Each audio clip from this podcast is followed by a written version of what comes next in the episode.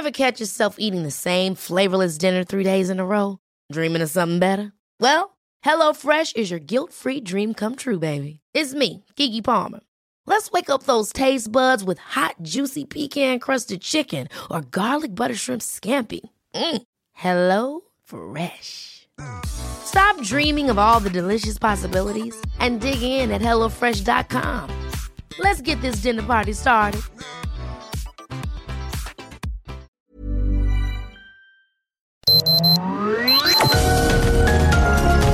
Heraldo Media Group presenta Sergio Sarmiento y Lupita Juárez. Información veraz y oportuna con un toque personal y humano. Por El Heraldo Radio, donde la H suena y ahora también se escucha.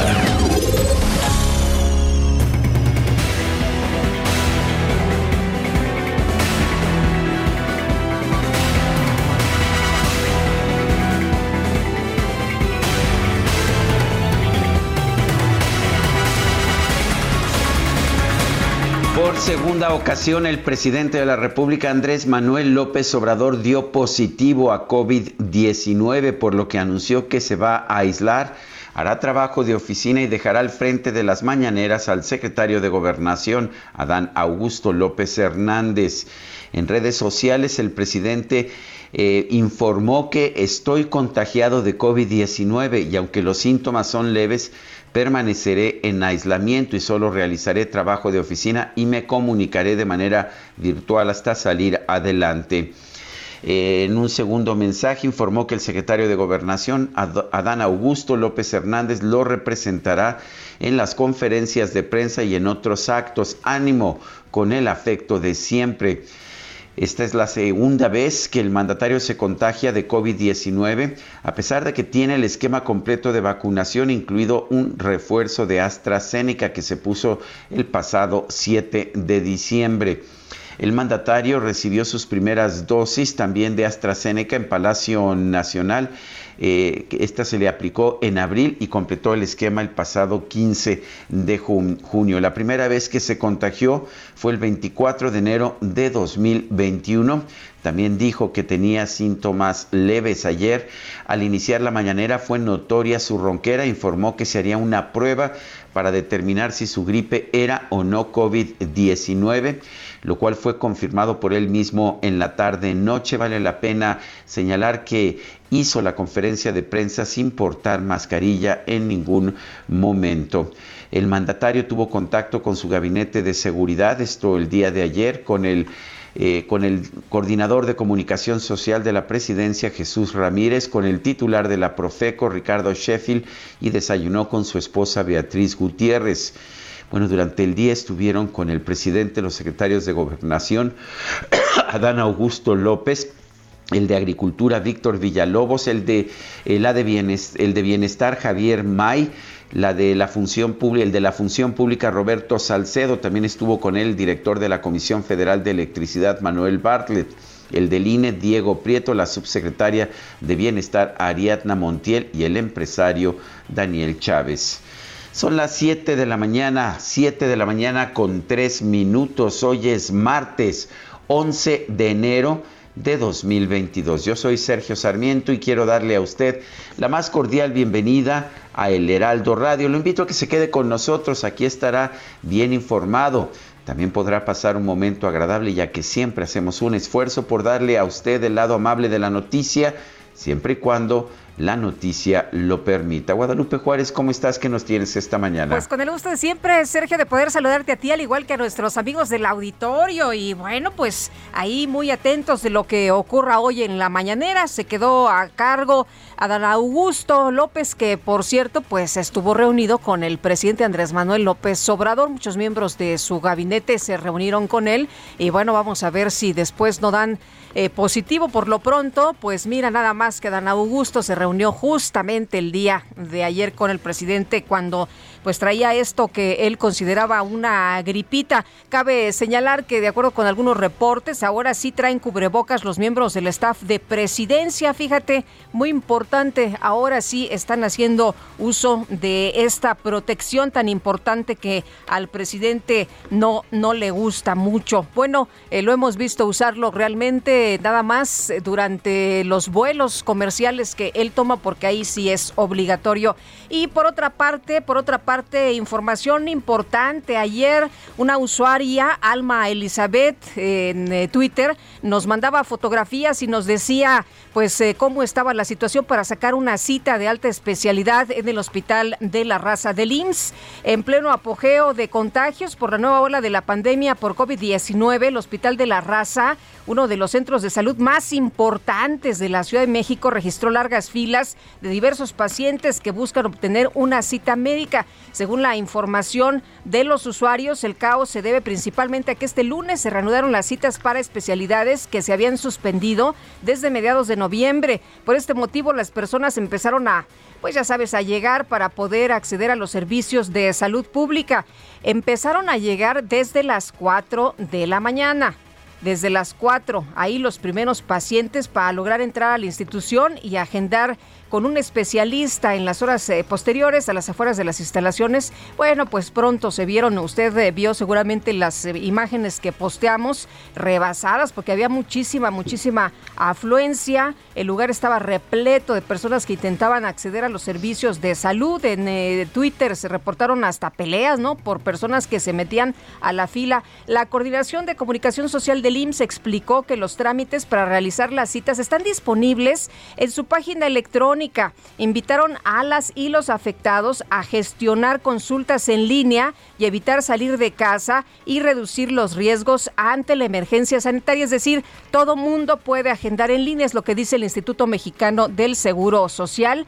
Y en caso de que los interesados puedan hacer el trámite vía, eh, no puedan hacer el trámite vía internet, pueden ir a las instalaciones donde el personal de atención y orientación al derecho habiente, asistentes médicos y trabajadores van a repartir 400 fichas por día 200 en el turno de la mañana y 200 en el turno de la tarde. Sin embargo, los usuarios nos siguen insistiendo y los estudios de laboratorios rayos X, ultrasonido dependen de esa cita para que los agenden y todo ello, todo ello debe hacerse en persona y cuestionan, ¿desconocen sus propios procesos?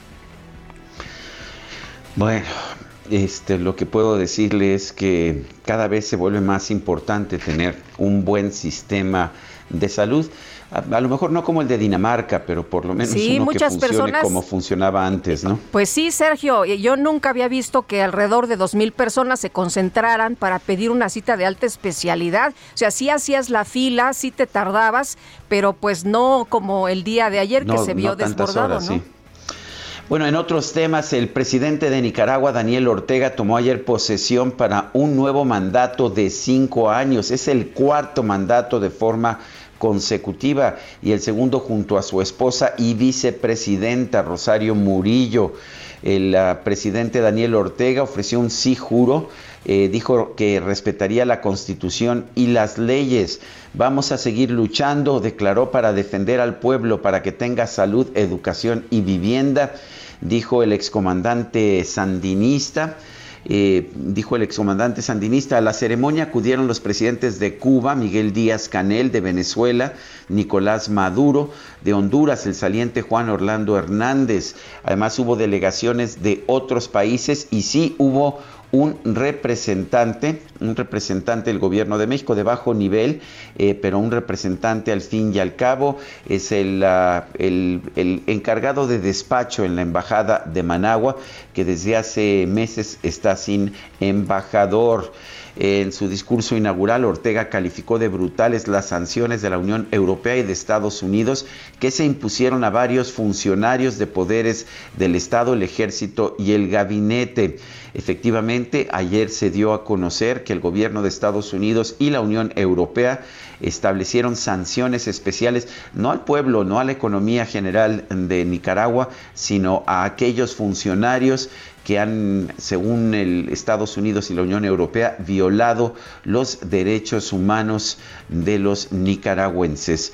El gobierno de Canadá lanzó un llamado al gobierno de Nicaragua para que libere a los alrededor de 170 presos políticos que mantienen la cárcel por delitos como haber pretendido eh, postularse a una candidatura presidencial en contra de Daniel Ortega. Son las 7 de la mañana con 9 minutos.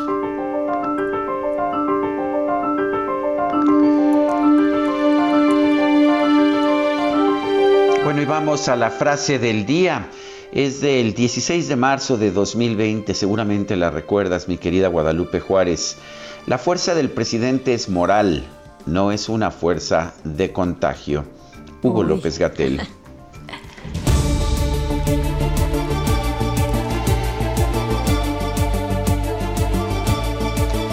Y las preguntas, ayer preguntamos en este espacio, ¿ha disminuido usted sus actividades por la nueva variante del COVID? Nos dice que sí, nos dijo que sí el 57.2%, que no 36.3%. Las voy a disminuir, nos dice el 6.5%. Recibimos 5.572 participaciones. Y bueno, pues esta mañana ya coloqué en mi cuenta personal de Twitter, arroba Sergio Sarmiento, la siguiente pregunta. ¿Usted piensa que el presidente López Obrador ha tomado las mejores decisiones para domar la pandemia de COVID? Nos dice que sí el 3.8%, que no el 94.6%, quién sabe, 1.5%. En 33 minutos hemos recibido 1.229 votos. Las destacadas del Heraldo de México. Bueno, y vámonos con las destacadas. Itzel González, ¿cómo te va? Muy buenos días. Lupita, Sergio, queridos destacalovers, muy buenos días. Martes 11 de enero del 2022, con mucho frío, pero también con muchísima información que se publica esta mañana en el Heraldo de México. Así que vámonos rapidito con las destacadas. En primera plana permanece aislado. Andrés Manuel López Obrador da positivo a COVID-19 otra vez. El presidente se realizó la prueba luego de aparecer ronco en la mañanera y decir yo creo que es gripe. País, revocación de mandato, valida 70% para iniciar la consulta. El INE afirma que 14 de 17 entidades cumplen con requisito para el proceso. Ciudad de México, Claudia Sheinbaum pide no faltar a clases. La jefa de gobierno llamó al alumnado de educación básica a no dejar de acudir a las escuelas. Estados, frente frío, resienten heladas 21 estados. Cae termómetro a menos 10 grados en Chihuahua y Durango. Tiene primera nevada el cofre de Perote. Orbe Daniel Ortega asume quinto mandato. La toma del nicaragüense fue opacada con más sanciones de Estados Unidos y la Unión Europea. México asistió. Meta Novak Djokovic gana la partida judicial. El serbio queda libre y espera disputar el abierto de Australia. Y finalmente, en mercados, aeropuerto acumula 287 vuelos cancelados. Contagios por COVID-19 en las tripulaciones dificultan operaciones en la terminal 1 y 2. Lupita, Sergio, amigos, hasta aquí las destacadas del Heraldo. Feliz martes. Igual para ti, muchas gracias. Buenos días. Son las 7 de la mañana con 13 minutos. Vamos a un resumen de la información más importante.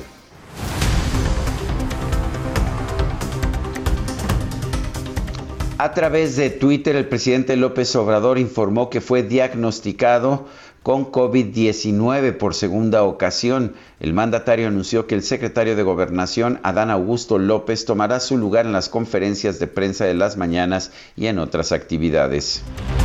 Bueno, y por cierto, cambian las cosas de manera importante en la mañanera, en la conferencia que encabeza Dan Augusto López, los funcionarios asistentes sí están usando cubrebocas. Aparece o reaparece Hugo López Gatel, el subsecretario de Salud, que sí está usando cubrebocas el día de hoy. Se lo ha quitado únicamente para poder participar hoy martes en la conferencia en la que no está el presidente porque está enfermo de COVID en esta conferencia que es el martes de la salud. Así está Marcelo Ebrard, está la secretaria de Educación Delfina Gómez, todos están utilizando cubrebocas y a lo largo del día de ayer el presidente López Obrador encabezó la reunión del Gabinete de Seguridad y sostuvo encuentros con diferentes funcionarios como Javier May, secretario del Bienestar, Víctor Villalobos, titular de Agricultura, Manuel Bartlett, director de la CFE, y el mismísimo Adán Augusto López, secretario de Gobernación, entre otros. Tras acudir a Palacio Nacional, el secretario de Agricultura, Víctor Villalobos, aseguró que el presidente está bien de salud. Señaló que en el encuentro no se tomaron medidas sanitarias excepcionales. Este, sí, siempre, siempre nos dan gel y nos tomamos la temperatura antes de entrar, pero eso desde hace mucho tiempo. ¿Hay algún protocolo adicional considerando que el presidente tiene síntomas de gripa? No, que yo lo vi normal, este, está muy bien. ¿Usted ya se hizo la prueba recientemente? Yo, sí, la hago muy reciente. Claro, ¿Cuándo fue la última vez que se la ah, hizo? Fue el jueves de la semana pasada. ¿Negativo? ¿Les dijo, ¿Les dijo algo el presidente sobre lo de su prueba de COVID? ¿De qué pasaría? No, fue muy rápido, como se dieron cuenta. Este, llegamos, y, este, y bueno, ya llevamos tarea. En redes sociales, la titular de la Secretaría del Medio Ambiente y Recursos Naturales, María Elisa Albores, informó que dio positivo a la prueba de COVID-19, por lo que se va a mantener trabajando desde casa. El gobernador de Guanajuato, Diego Sinué Rodríguez, informó que este lunes fue diagnosticado con COVID-19, por lo que se va a someter a un periodo de aislamiento presidente de la Cámara de Diputados, Sergio Gutiérrez, anunció que el próximo miércoles se va a reincorporar a los trabajos de la Comisión Permanente del Congreso debido a que ya superó su contagio de COVID-19. El gobernador de Nuevo León, Samuel García, prohibió a todos los servidores públicos del Estado asistir a reuniones sociales ante el aumento de casos de coronavirus. Advirtió que quienes no acaten esta indicación podrían ser despedidos. El gobierno de Tabasco anunció la suspensión de clases presenciales durante dos semanas ante el incremento de contagios de coronavirus. La titular de la Secretaría de Educación Pública, Delfina Gómez, consideró que el regreso a clases presenciales en el país no ha sido nada fácil, pero aseguró que es un proceso importante y necesario. Las escuelas que he ido, les pregunto a los niños o a los jóvenes cómo se sienten estar en su escuela. Y todos han dicho muy bien. Extrañan la risa de sus compañeros, extrañan la convivencia, extrañan también a sus maestros. Y yo creo que nos toca a nosotros como adultos cuidar a nuestros pequeños, seguir los protocolos que nos marca precisamente el sector salud, pero sí, ese regreso a clases presencial es necesario y además es importante para nuestros jóvenes. Bueno, el gobierno de la Ciudad de México informó que ya fueron instalados 11 macroquioscos para la toma de pruebas de COVID-19. Este lunes se reportaron largas filas en el Centro Médico Nacional La Raza para solicitar citas en el área de consulta externa. El IMSS señaló que para evitar aglomeraciones cuenta con una plataforma para gestionar las citas a través de Internet. La Secretaría de Salud Federal informó que este lunes se registraron 78 muertes por COVID-19 en México, así como 11.052 casos confirmados. La Asociación Sindical de Pilotos Aviadores de México dio a conocer que hasta el momento en nuestro país se tiene registro de 79 pilotos contagiados de COVID-19. Y Albert Borla, director ejecutivo de la farmacéutica Pfizer, informó que para el mes de marzo la empresa podría tener lista una nueva vacuna. Sí, una nueva vacuna contra el COVID-19 específicamente diseñada para proteger de la variante Omicron.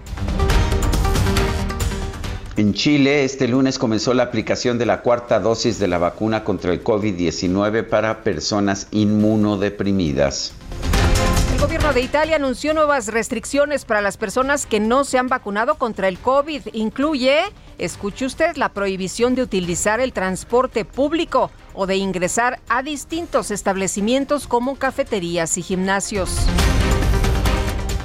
Este lunes el presidente de Nicaragua, Daniel Ortega, rindió protesta para un cuarto mandato consecutivo. A la ceremonia acudieron los mandatarios de Venezuela y Cuba, Nicolás Maduro y Miguel Díaz Canel. El presidente ayer se enteró que no había representante de México para la investidura, para esta ceremonia, y dijo, ah, cómo no, eso es imprudente, nosotros no somos como antes, nosotros no tenemos por qué, pues, eh, faltar eh, como se hacía en el pasado. Claro de que va a ir alguien. Como representante de México fue designado el encargado de negocios de la Embajada de nuestro país allá en Nicaragua, Ramiro Ayala. El dirigente nacional del PAN, Marco Cortés, consideró que la decisión del primer mandatario de enviar a un representante a la toma de protesta de Daniel Ortega demuestra su apoyo a las dictaduras y a los regímenes autoritarios. Un video el ex candidato presidencial del de, PAN, Ricardo Anaya, aseguró que con la realización de la consulta de revocación de mandato, el presidente López Obrador lo único que busca es satisfacer su egolatría y acabar con el Instituto Nacional Electoral. Pero ahí no acaba el absurdo. O sea, vamos a suponer que la mayoría votara por quitar a López Obrador. ¿Sabes quién queda como presidente? Lo dice la Constitución en el artículo 84 provisionalmente se quedaría de presidente un diputado de Morena, el que ahorita es el presidente de la Cámara. Y luego los diputados de Morena, con su mayoría, escogerían al sustituto de López Obrador. O sea, gastar 3.800 millones en la revocación de mandato no tiene sentido por donde lo veas.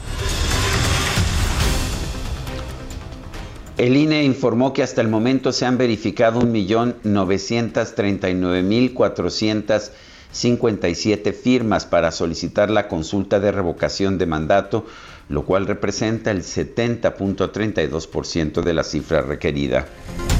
El partido de Morena presentó una queja ante el Tribunal Electoral para exigir que el Instituto Nacional Electoral informe sobre sus gastos en distintos rubros como fideicomisos, seguros de separación individualizado y retiro voluntario. El diputado del PAN, Santiago Krill, informó que este lunes sostuvo una reunión con el secretario de Gobernación, Adán Augusto López, para abordar el arranque de las mesas de diálogo sobre temas económicos y la reforma eléctrica que promueve el Ejecutivo Federal. El coordinador de Morena en la Cámara de Diputados, Ignacio Mier, participó en la reunión de embajadores y cónsules convocada por la Secretaría de Relaciones Exteriores para hablar a favor de la reforma eléctrica del presidente López Obrador. Un juzgado federal advirtió a las dos cámaras del Congreso de la Unión que tienen 10 días hábiles para cumplir con una sentencia de la Suprema Corte que les ordena corregir distintas omisiones en la Ley General de Comunicación Social del 2018. Y en Morelos, el dirigente estatal del partido Movimiento Alternativa Social, Enrique Paredes, presentó una denuncia de hechos ante la Fiscalía General de la República en contra del gobernador del estado Cuauhtémoc Blanco por presunto uso de recursos de procedencia ilícita. Un grupo de trabajadores sindicalizados del Poder Judicial de la Ciudad de México tomó algunas de las instalaciones del organismo para exigir la entrega de vales de despensa por fin de año. Y un contingente de extrabajadores del Instituto de Salud para el Bienestar protestó frente a Palacio Nacional para denunciar que el presidente López Obrador incumplió su promesa de no despedirlos o de recontratarlos. Este martes falleció el presidente del Parlamento Europeo, David Sassoli. Tenía 65 años. Esto por complicaciones de salud derivadas de una disfunción del sistema inmunitario. Y me voy a saltar la que sigue. No, no es cierto. Los Pumas de la UNAM derrotaron a los Diablos del Toluca por marcador de 5-0 en la primera jornada. Pero no te preocupes, del Guadalupe. 2022. Solo el primer gol fue de muerte. Fue el Los que demás, dolió. ah, ya ves cómo eres. Bueno, en el fútbol americano colegial, la Universidad de Georgia se impuso sobre Alabama con marcador de 33 a 18, con lo que consiguió su primer título de la NCAA en 41 años. Georgia, campeón nacional del fútbol americano colegial en los Estados Unidos.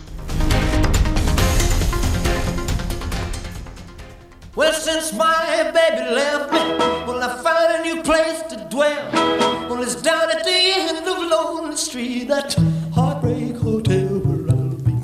I'll be just a lonely Pues fíjate que habíamos estado ocupados en otras cosas, Guadalupe, pero el 8 de enero de 1935 nació Elvis Presley.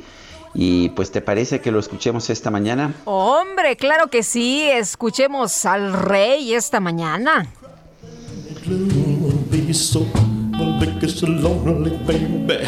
Esto con lo que estamos empezando se llama Heartbreak Hotel, el hotel de los corazones rotos. Regresamos en un momento más.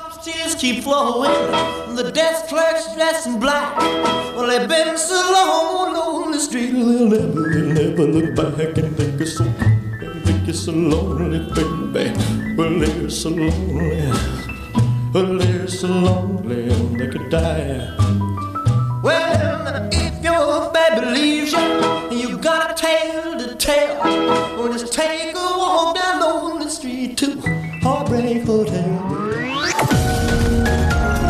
Sergio Sarmiento y Lupita Juárez quieren conocer tu opinión, tus comentarios o simplemente envía un saludo para ser más cálida esta mañana.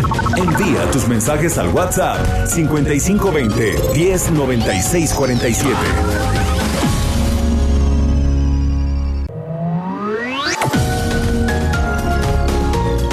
Continuamos con Sergio Sarmiento y Lupita Juárez por El Heraldo Radio.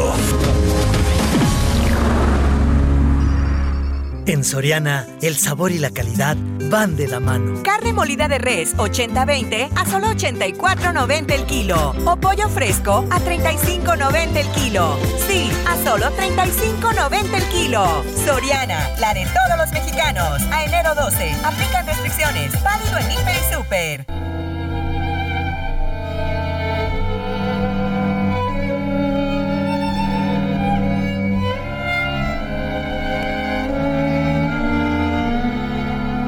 Rubalcaba nació en Yahualica, Jalisco, un día como hoy pero de 1905. Comenzó a tocar el violín cuando tenía tan solo cuatro años de edad. A los cinco, mostró sus posibilidades de musicalidad e intuición, debutando a esta temprana edad en el Teatro de Gollado de Guadalajara. Rubalcaba fue un compositor destacado, dejando numerosas obras compuestas por él, 22 cuartetos para cuerda, un quinteto, tres miniaturas para cuarteto, cuatro conciertos para violín y orquesta, tríos para cuerdas. Realizó las transcripciones para violín y piano de los 24 caprichos de Paganini, originalmente escritas para violín, así como composiciones de canciones populares de corte romántico. El día de su muerte fue el 15 de enero de 1976 se le rindió un homenaje en el Palacio de Bellas Artes, recordándolo como aquel violinista que sobresaltaba a los directores extranjeros. Lo mejor de México está en Soriana. Aprovecha que el tomate guaje está a solo 12.80 el kilo o la papaya a 14.80 el kilo. Sí, papaya a solo 14.80 el kilo. Martes y miércoles del campo de Soriana. Solo 11 y 12 de enero. Aplica restricciones. Válido hiper y super. Love me tender, love me sweet, never let me go. You have made my life complete, and I love you so. Love me tender love me true, all my dreams fulfill. For my darling, I love you, and I always will. Love me tender, love me long, take me Bueno, pues seguimos escuchando música interpretada por Elvis Presley. Esto se llama Love Me Tender. Ámame de forma tierna. Y la pidió Guadalupe Juárez, ¿no es así? Tuve que dar una lanita, ya sabes, un billetillo, sí? Dicen que, que, no ha llegado, que, que, todavía la caja no suena, pero bueno. ¿Cómo ves? Bueno, pero, pero lo bueno es que aquí ya se cumplió y ya la estamos escuchando, eso es lo importante. Oye, nos dice Ángel Humberto Espinosa Sepúlveda, buenos días, saludos, vamos por un día más de cuarta ola de pandemia. Recordemos que el COVID no es una amenaza que se queda fuera de casa al cerrar la puerta. Ergo, convivamos con la menor gente posible de manera presencial y no olvidemos que tenemos que guardar distancia, eh, sin distanciarnos de los seres queridos. Un abrazo, muchas gracias. Dice otra persona, eh, Lupita y Sergio, ahora que López Obrador informó que está contagiado de COVID, hace lo indicado en aislarse. Espero que ahora sí se comporte como líder, difunda y dé el ejemplo de tomar todas las medidas sanitarias, incluyendo el uso de cubrebocas, no nada más cuando va a los Estados Unidos. Es Javier Cruz. Y, y, Jorge Vázquez dice, todo el día, a toda hora, en los noticiarios se la pasan comentando las mentiras del mitómano de Palacio y luego se preguntan por qué, eh, teniendo tan malos resultados, es tan popular. ¿Recuerdan el efecto Mandela? Bueno, y este, por otra parte, eh, Berta Pantoja nos dice que Elvis sí es el rey. Son las 7 con 34 minutos. El presidente Andrés Manuel López Obrador se encuentra con síntomas leves y está aislado. Esto lo informó esta mañana el secretario de Gobernación Adán Augusto López Hernández.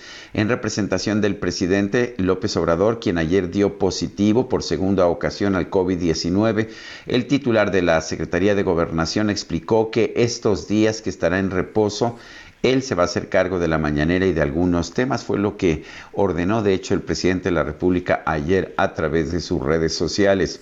Como están informados, el señor presidente fue diagnosticado positivo de COVID-19. Está afortunadamente bien, sin síntomas graves, con síntomas leves. Está guardando el reposo que se requiere clínicamente y esperemos que mejore en los próximos días. En tanto, nos han, nos han encargado que nos hagamos cargo de este equipo de trabajo de los asuntos normales. A su vez, el secretario de Salud, el doctor Jorge Alcocer, le deseó pronta recuperación al presidente e insistió en la necesidad de vacunarse, pues, este, pues las vacunas, dijo, son 96% efectivas contra el COVID-19.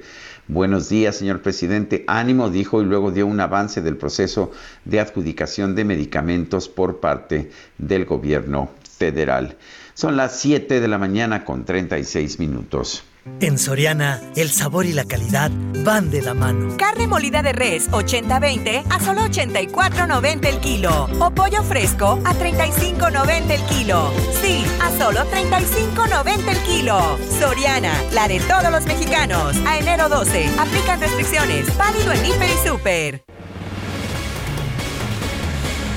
Bueno, ¿y cómo están las cosas? ¿Cómo están las cosas en materia, eh, pues, rumbo a la presidenciable? Metrix MX realizó una encuesta para saber cómo son evaluados los presidenciables y otras figuras públicas. Federico Arreola, periodista, qué gusto saludarte esta mañana. Y bueno, em, ayer veíamos eh, un artículo que tú escribiste sobre, pues, eh, Marcelo Ebrard y Ricardo Monreal, que decías, bueno, ¿qué hacen ahí? ¿Por qué no han renunciado? Cuéntanos cómo ves las cosas rumbo al 2024?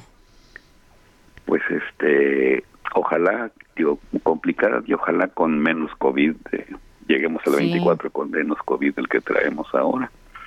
Este, pues yo veo a, a Claudia Sheinbaum muy firme rumbo al 2024, no solo porque, como mucha gente dice, es eh, aparentemente la favorita del presidente López Obrador, sino por su crecimiento en las encuestas, el, con una única figura en la oposición que, que pudiera hacerle competencia en este momento, que es Luis Donaldo Colosio Riojas.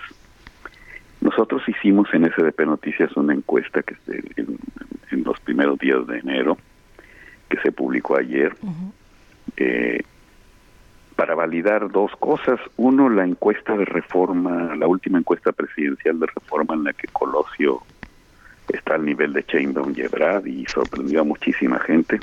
A, a mí no, pero pues, quisimos confirmar con, Sí. con otra medición.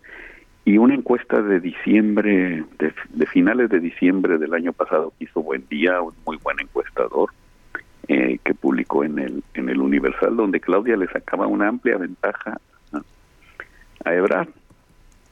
Eh, encuestamos y sí, en efecto, Claudia, este, en, en cualquier escenario de medición, supera en nuestros números por, por 10 puntos a Marcelo Ebrard, por mucho más a Monreal. Y, no hay más en, en, en Morena.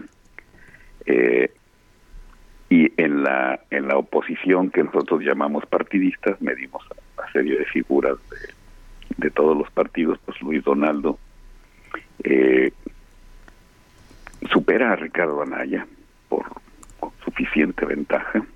El- y, no parece haber nadie más este, en, la oposición. Medimos a, a, pues, a mucha gente y a figuras no no partidistas como como Carlos Slim, Carlos Loret, este, eh, el presidente, consejero presidente del INE, Carmen Aristegui, en fin, entre la gente no partidista, el, que pareciera tener mucha mayor aprobación o, que la gente podría apoyar para un cargo presidencial es que es el empresario Carlos Slim, que no está interesado seguramente y no está en edad tampoco, el- pero es un empresario pues por lo visto muy apreciado. Entonces el escenario rumbo al 24 lo vemos en, en Morena muy definido con Chayman con, con ventaja importante. Eh, Ebrard rezagándose, Monreal también, como dice la columna Templo Mayor y ayer comentaba yo, hoy lo dice la columna Templo Mayor de Reforma, ayer lo comentaba yo en, en un artículo, este ayer recibieron una descalificación muy severa de parte del presidente López Obrador, tanto Monreal como Ebrard. Él por, lo descalificó abiertamente en público. Él no es bueno para ellos. Eh, y bueno, en una oposición que anda en busca de, de figuras, solo Luis Donaldo Colosio Riojas eh, eh, destaca. Federico, eh. Federico, Luis Donaldo ha dicho que de momento no está interesado, que quiere eh, quizás pelear por la gubernatura de Nuevo León.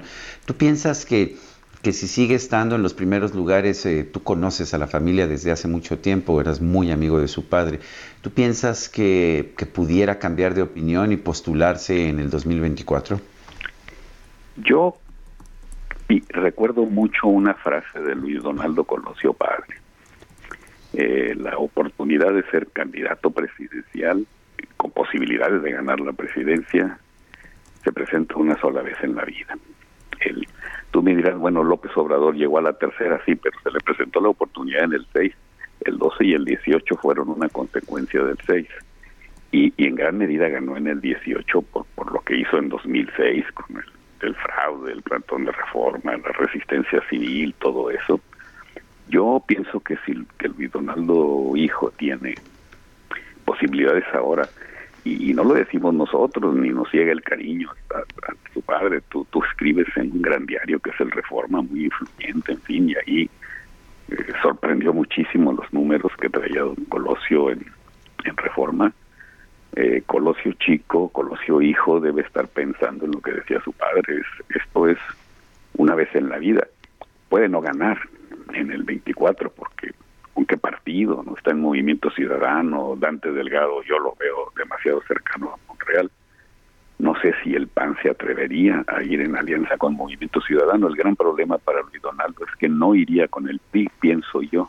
Es decir, tendría que ser una alianza PAN, Movimiento, cualquier otro partido menos el PRI, por todo lo que pasó en el 94.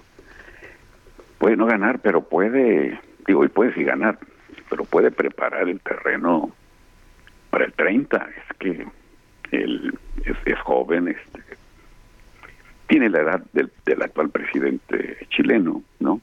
Este, el, un, poquito, un año mayor, inclusive Donaldo, que, el, Boric.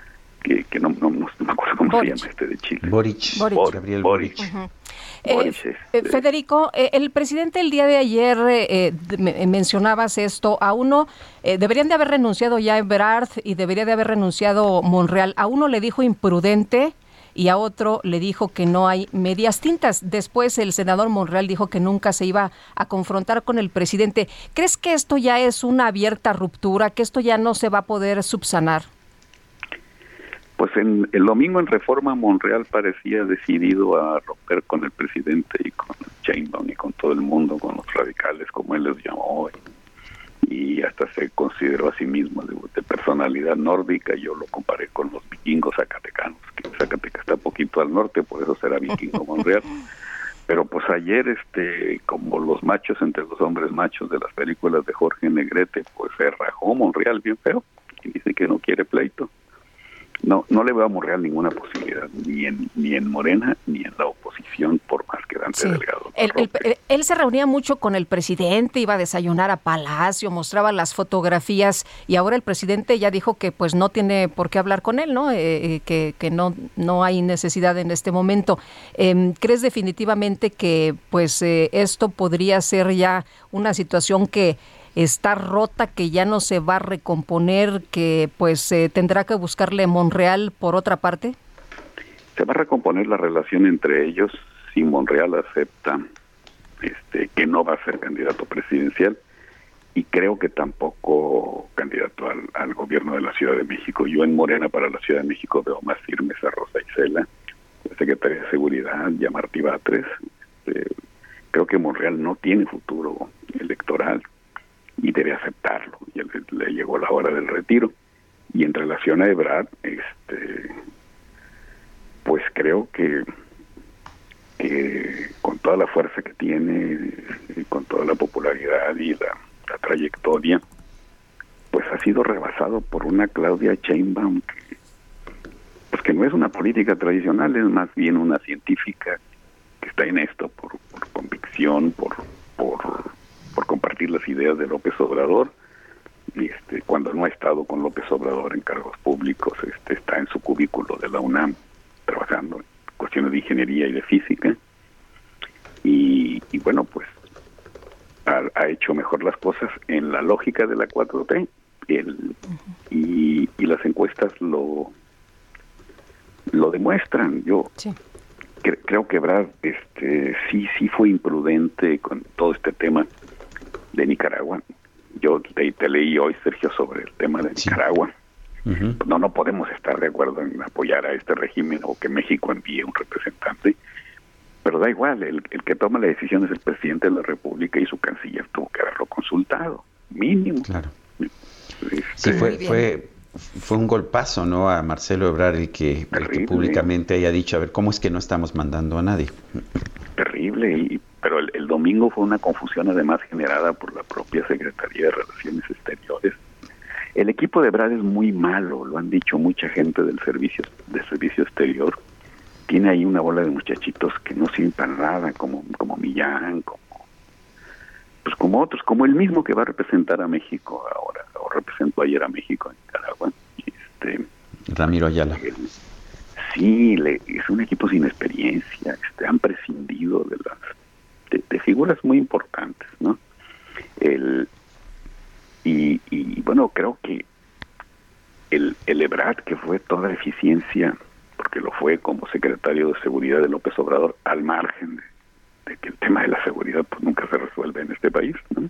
Este, no, no lo está haciendo ahora. Y, y bueno, pues una Claudia Sheinbaum que ha crecido, pero notabilísimamente este, en el sexenio de la jefatura de gobierno de López Obrador en, en 2000-2006. Pues Claudia una funcionaria bastante discreta, este, con influencia, que sabía hacer las cosas. A partir de ahí este, pues fue tomando una relevancia política que ahora la tiene en, una posición de privilegio en las encuestas. La nuestra coincide bastante con la de Buendía. La, creemos en nuestra metodología, en fin. No es nuestra, digo, sí es, nosotros la publicamos. Y la, publicaron ustedes, ¿no? la, se la hemos pedido a la empresa Metrix MX, que Metrix MX, o el equipo de Metrix MX, entre paréntesis, participó y con el equipo del Heraldo de México, de encuestas del Heraldo de México, que, que sigue siendo haciendo muy buenas encuestas. Eh, las hizo el año pasado, las, las mejores encuestas el año pasado fueron las del Heraldo. Eh, y la gente de Metrix, pues ahí, ahí, ahí estuvo, en, en este mismo equipo del Heraldo, que pues que dio resultados bastante precisos en casos en los que nadie creía, por ejemplo el de Alfonso Durazo en Sonora, eh, el Heraldo decía que tenía Alfonso más de 14 puntos de ventaja y ganó con 18. Y ganó, otros, así de- es. otros decían que, que estaban empatados o que ganaba el, o que perdía Durazo, ¿no? Este, o sea, es gente competente como, como lo es este Buen Día y otros y habrá nuevos estudios, pero pues este hoy por hoy así están las cosas. o Muy bien, pues con eso nos quedamos. nosotros. Con eso nos quedamos esta Muy mañana. Federico. Muchísimas gracias, un, como un siempre. fuerte abrazo. a Otro dos. para ti. Federico. Gracias, hasta luego. Bueno, son las 7.49. El líder de Morena en el Senado, Ricardo Monreal, dice que nunca se va a confrontar con el presidente Andrés Manuel López Obrador. Misael Zaval, adelante.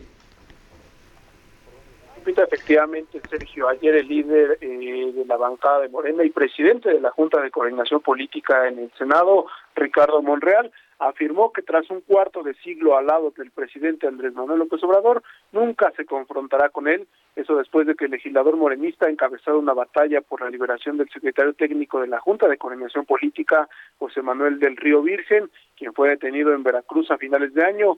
Y es que en esta batalla legal el líder morenista en el Senado ha realizado declaraciones fuertes en contra del gobernador de Veracruz, Cuitláhuac García, quien ha sido defendido en varias ocasiones por el presidente López Obrador.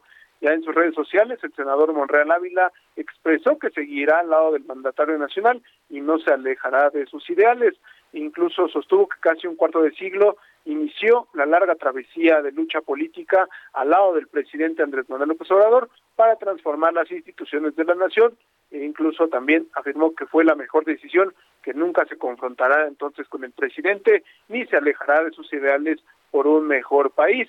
Monreal Ávila incluso propuso también la conformación de una comisión especial que se dedica a recoger información de violaciones graves a los derechos humanos y también a los de debido proceso eh, eh, por parte del Poder Judicial y el gobierno de Veracruz. Esto pues ha reaccionado, eh, eh, esto ha causado reacción por parte del gobernador Huitláhuac García y también por el parte del propio presidente López Obrador, quien eh, pues eh, ha respondido que incluso no se meterá con eh, esa definición, es decir, Ricardo Monreal sigue siendo presidente de la Junta de Coordinación Política, ya que pues dentro del Senado de la República se han escuchado voces de morenistas que pues han pedido que eh, no solamente en esos momentos, sino ya desde hace algunos meses, que Ricardo Monreal deje de ser coordinador eh, de la bancada morenista y también presidente de la Junta de Coordinación Política en el Senado. Hasta aquí la información, Sergio Lupita.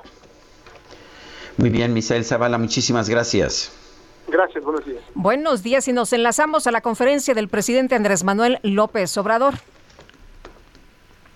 transmitirles mi experiencia, ahora que me he vuelto a contagiar, con el propósito fundamental de que no nos espantemos.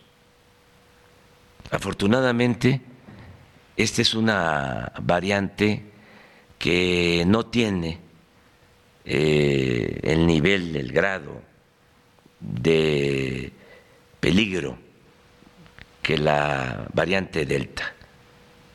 Y lo estoy experimentando. Miren, me voy a medir la temperatura.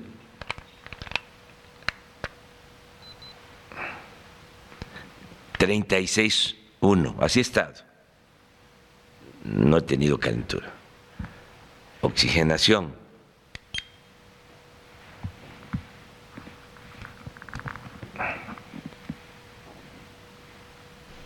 bueno, pues ahí parte de lo que ha mencionado el presidente Andrés Manuel López Obrador, que ha hecho un enlace desde su despacho. En su escritorio se podía apreciar el oxímetro, un termómetro, una taza que supongo que tenía té y también sacó de uno de los cajones un cubrebocas y dijo que lo iba, que se lo iba a poner, ¿verdad? A eso fue exactamente lo que dijo. Eh, parte de lo que ha señalado el presidente Andrés Manuel López Obrador esta mañana, eh, dijo que el eh, dijo el presidente López Obrador que bueno pues lo, lo, que ya usted escuchaba sobre este este tema y el presidente hoy no está presencial en la mañanera.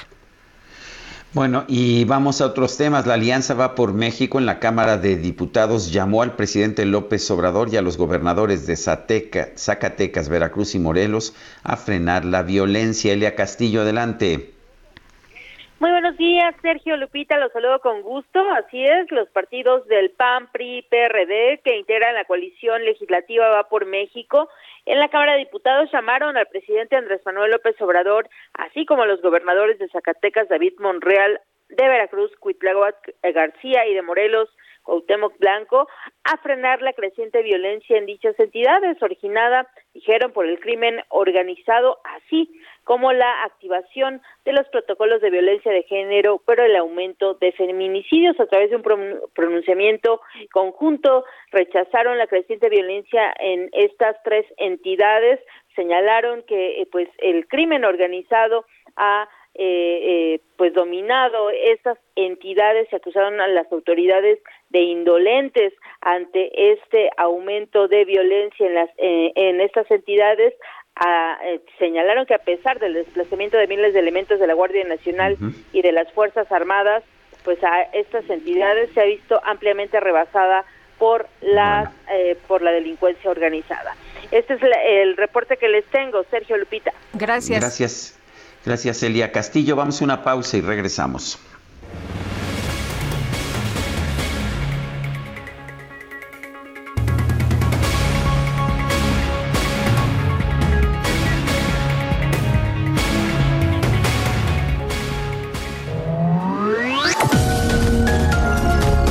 Sarmiento y Lupita Juárez quieren conocer tu opinión, tus comentarios o simplemente envía un saludo para ser más cálida esta mañana. Envía tus mensajes al WhatsApp 5520 109647.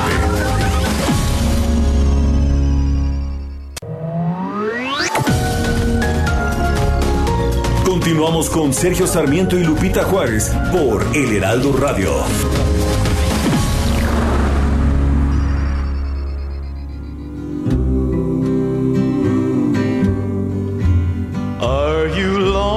Tonight, do you miss me tonight? Are you sorry we drifted apart? Does your memory stray to a bright summer day when I kissed you and called you sweetheart? Do the chairs in your parlor Bueno, pues nos han estado pidiendo puras baladas, ¿no? Y eso ¿Eh? ¿Qué que tal? eso que se nos olvide, que no se nos olvide que Elvis Presley era rockero, pero aquí está Are You Lonesome Tonight que nos pidió la Cali Got, que nos sigue desde hace muchos años.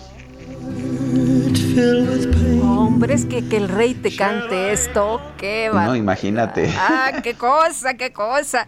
Oye, nos eh, comenta Marco Aurelio esta mañana.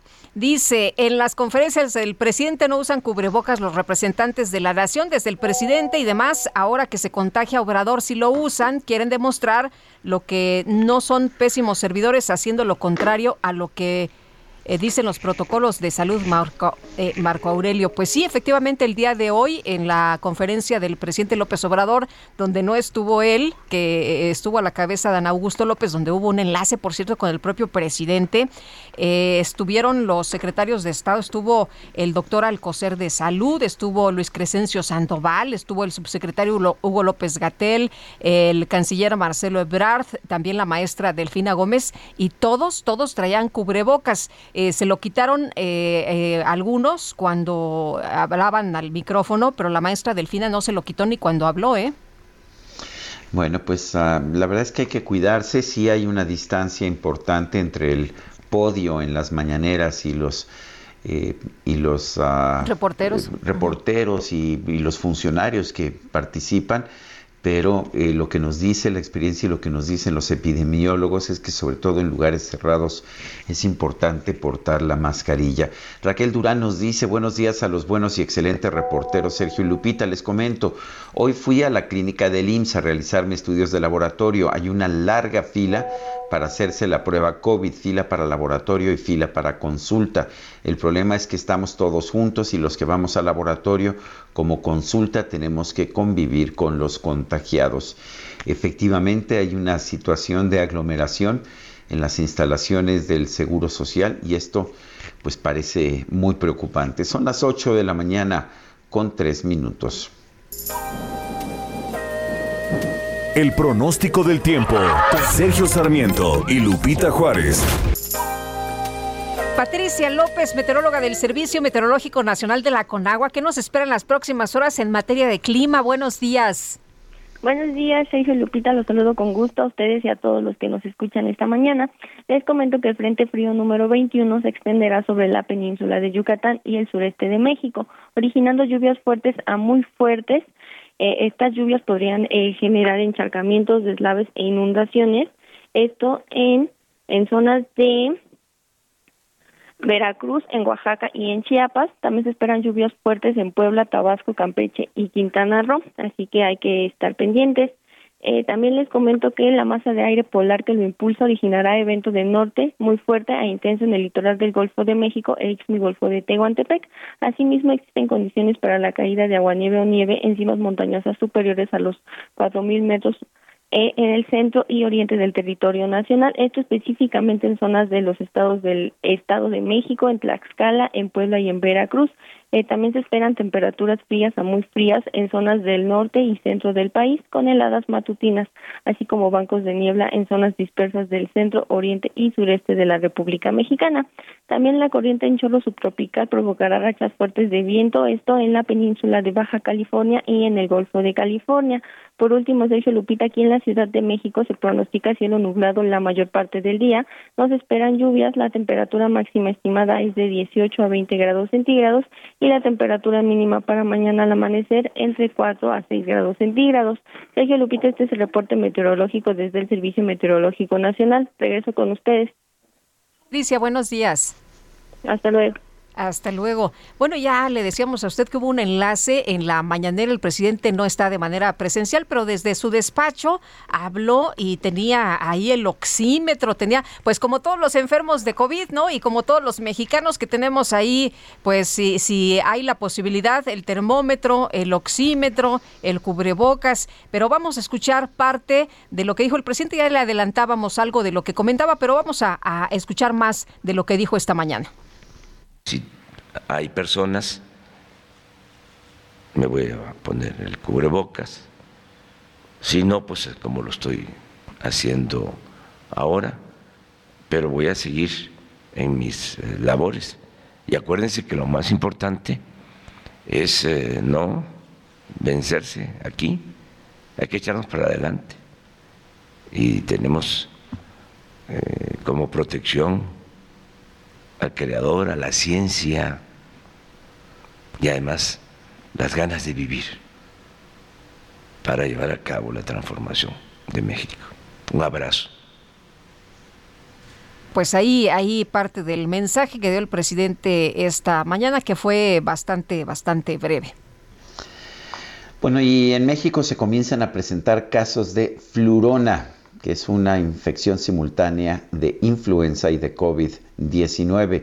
Tenemos en la línea telefónica al doctor Mauricio Rodríguez. Él es vocero de la Comisión Universitaria para la Atención de la Emergencia de COVID-19 de la UNAM. Doctor Rodríguez, cuéntenos en primer lugar, ¿es, más peligrosa la flurona que, que infecciones separadas de influenza y COVID? Ah, Sergio, muy buenos días, saludos al auditorio. Pues en principio podría ser eh, un doble reto terapéutico, porque lo primero sería diagnosticar y luego manejar correctamente a los pacientes. Eh, dependiendo de los factores de riesgo individuales que tenga la persona, pues será el, pronóstico y la, evolución de la misma. Desde luego, si está vacunado y contra COVID y contra influenza, pues la, el pronóstico debe de ser favorable.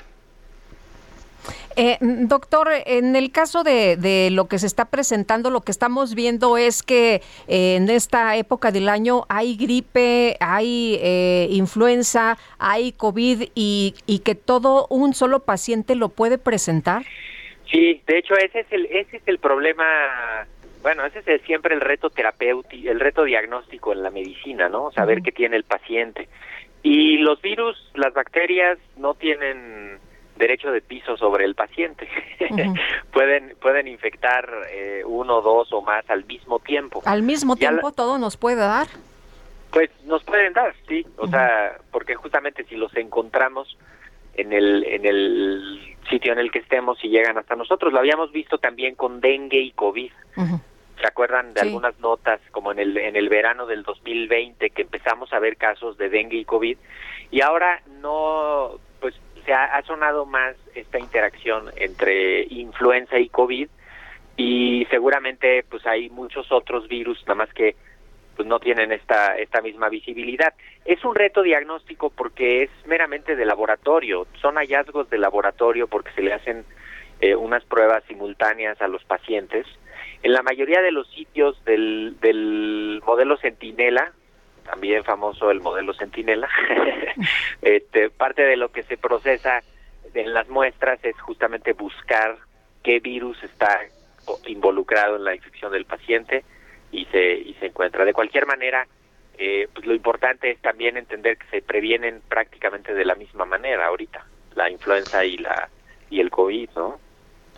Eh, la, información que tenemos es que esta nueva variante que estamos sufriendo, la Omicron, es menos grave, pero, pero ya está comprobado esto, porque también estamos viendo más hospitalizaciones.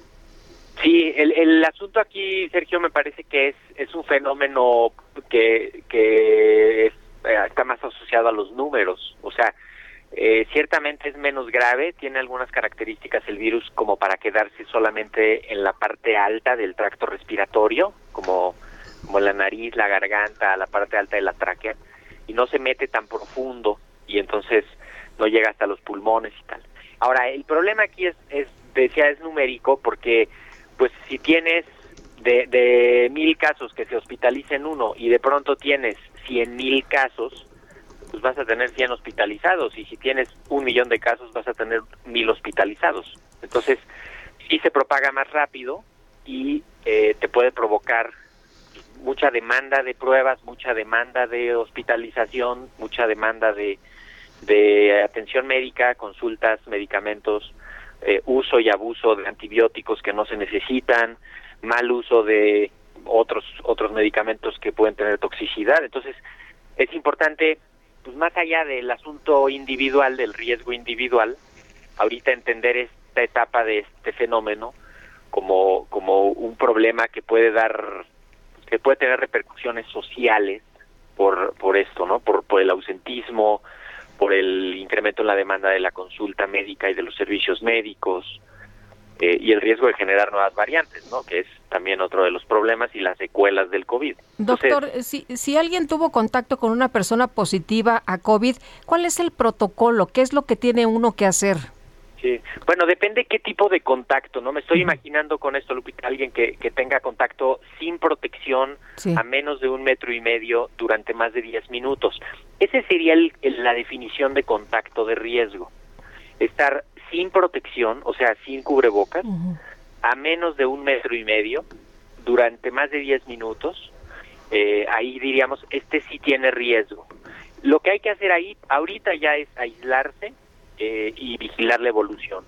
Si en cuatro o cinco días eh, no tienes ninguna sintomatología ni ningún dato y la evolución de la otra persona fue favorable, eh, podríamos decir que, que te podrías reincorporar a tus actividades, ¿no? Sí. Eh, si- Pero, por si ejemplo, en la reunión que tuvo ayer el presidente con los secretarios, que se dijo pues que habían estado eh, en una junta previo a la mañanera, eh, ¿tendrían que estar aislados como Dan Augusto López, que se está haciendo cargo ahora de las mañaneras? Eh, todavía no. El- la persona que se contagia eh, empieza a ser contagiosa o a tener algún problema entre dos y tres días después. Entonces, lo que podría convenir ahí hacer sería al tercer día hacer una prueba de PCR para ver si está el virus, eh, y aunque sea en, en poquita cantidad. Mientras tanto, no es necesario eh, el, digamos, hacer como ni pruebas rápidas, porque seguramente que van a salir negativas, este, y vigilar simplemente la, la evolución. Bueno, pues yo quiero agradecerle, doctor Ma- Mauricio Rodríguez, vocero de la Comisión Universitaria para la Atención de la Emergencia de COVID-19 de la UNAM. Gracias por tomar nuestra llamada. Muchísimas gracias, buen día. Gracias, doctor. Hasta luego. Muy buenos días. Y una nueva vacuna contra COVID-19 de Pfizer, diseñada especialmente para la variante Omicron, estará lista para marzo de este año. Así lo informó Albert Burla, el director de la farmacéutica. Este lunes, la compañía estadounidense ya ha fabricado algunas dosis de esta nueva fórmula que también van a funcionar o funcionarían contra otras variantes del virus. No obstante, las autoridades de salud, incluyendo el asesor del gobierno de los Estados Unidos, el asesor en jefe, Anthony Fauci, han dicho que no es necesaria una nueva vacuna. Pero bueno, por lo pronto, pues esta eh, ya, eh, de acuerdo con lo que nos ha dicho este señor Burla, pues estaría lista en el mes de marzo. En el IMSS se han registrado largas filas de personas contagiadas de COVID-19 debido a que sus empleadores les piden la hoja de incapacidad.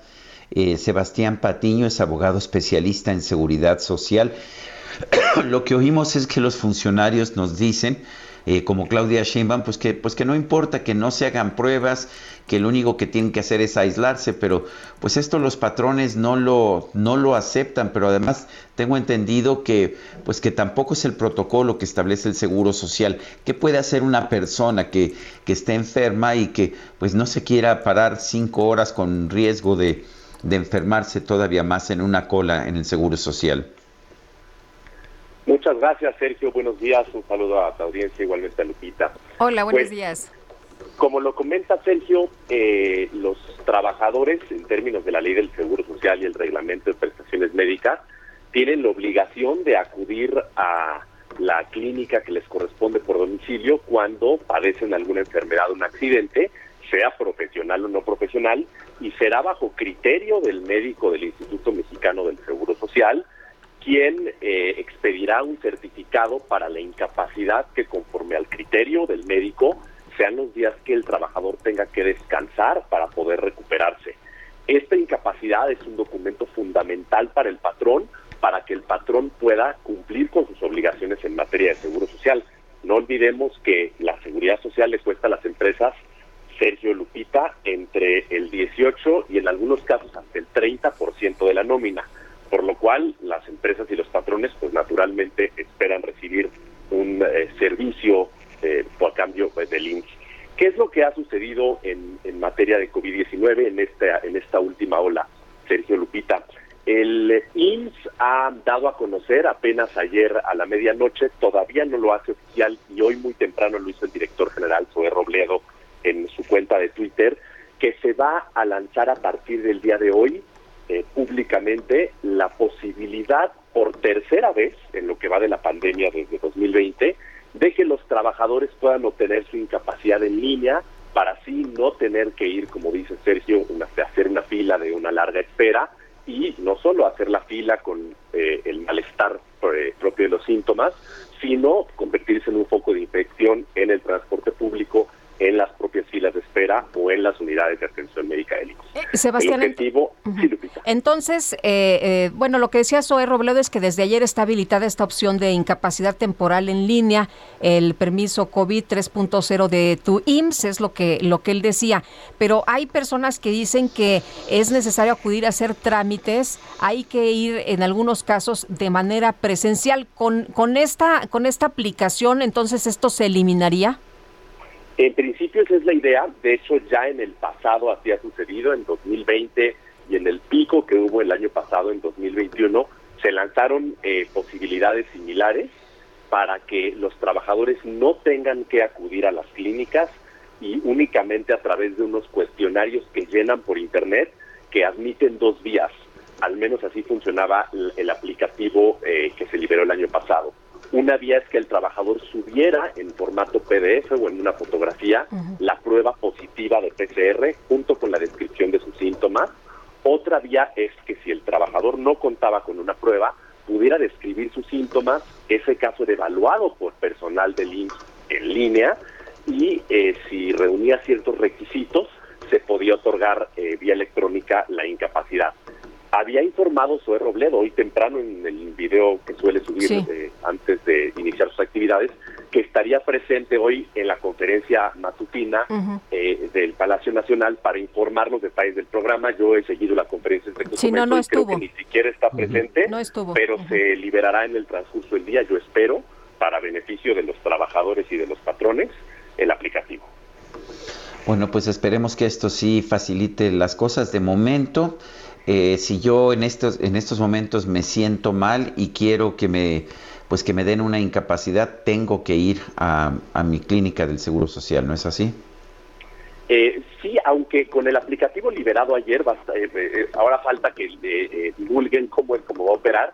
Ya en principio, Sergio, desde tu celular, con la aplicación digital o desde Internet, puedes tramitar el permiso COVID-19.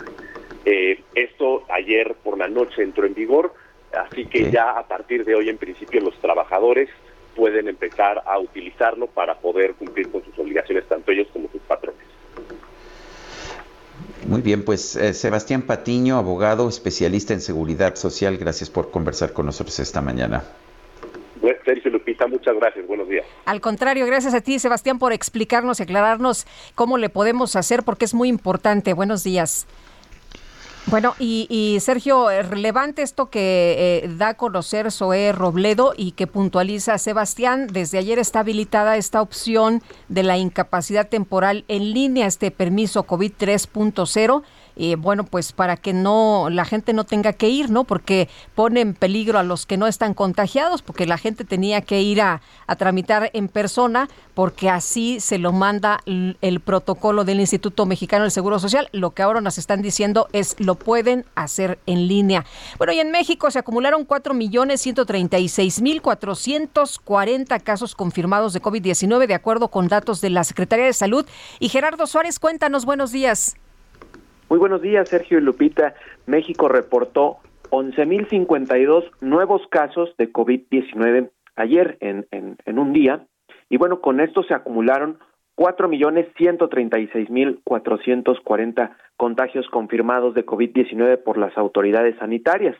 En cuanto a las defunciones, las autoridades han confirmado un total de 300.412 muertes por coronavirus, 78 más que el día anterior. En medio de este repunte tan acelerado por la variante Omicron, ya se empieza a notar un aumento ligero, pero ahí está un aumento en las hospitalizaciones por COVID. Del 3 al 10 de enero, la ocupación de camas generales en el país subió 6 puntos, del 15 al 21% de ocupación, y las camas con ventilador pasaron del 11 al 14%. En la actualidad se estima que hay tres mil personas hospitalizadas por COVID-19, esto sin contar las camas de terapia intensiva. Y en este contexto del aumento de la epidemia, el doctor Samuel Ponce de León, quien es el titular de la Comisión Universitaria para la Atención de la Emergencia por Coronavirus de la UNAM, aseguró que la variante Omicron de COVID-19 tiene una capacidad de transmisión comparable con el sarampión.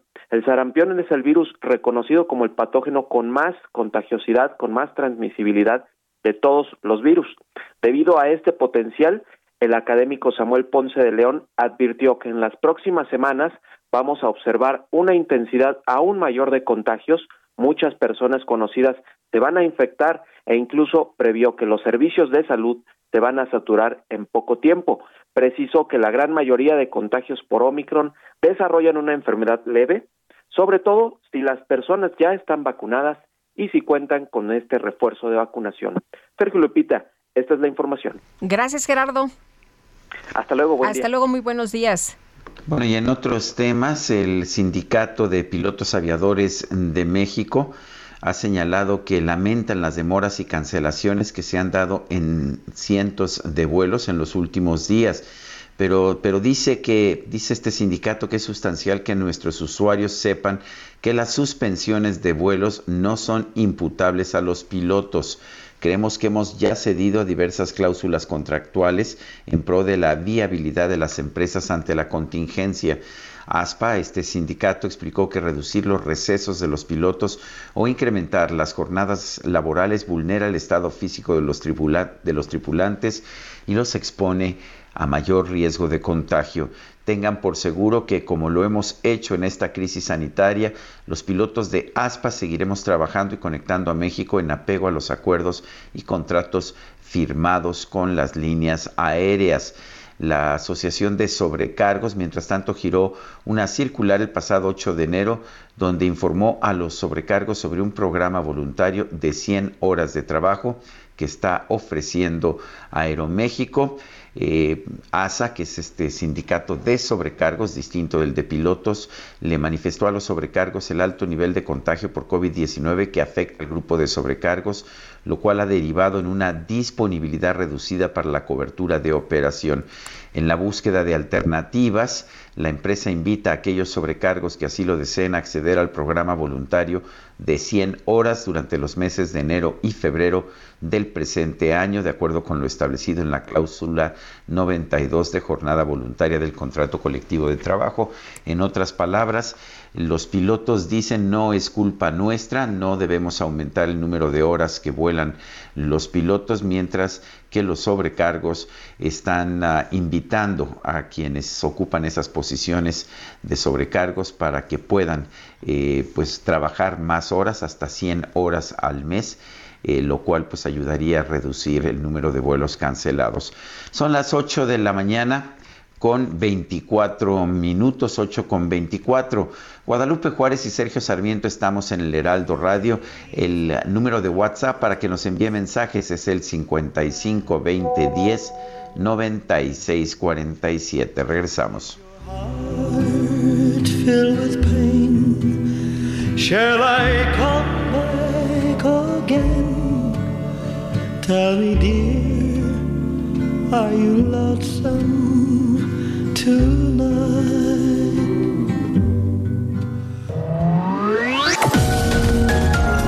Sergio Sarmiento y Lupita Juárez quieren conocer tu opinión, tus comentarios o simplemente envía un saludo para ser más cálida esta mañana.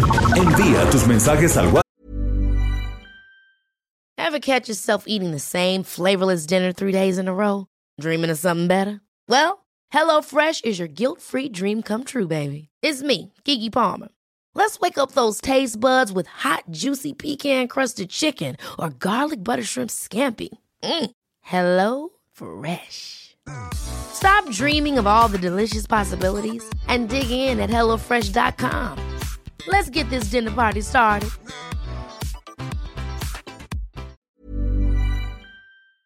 WhatsApp 5520 109647.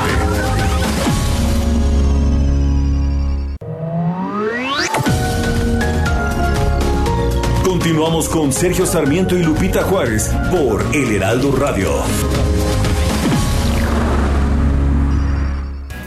Jaque Mate con Sergio Sarmiento.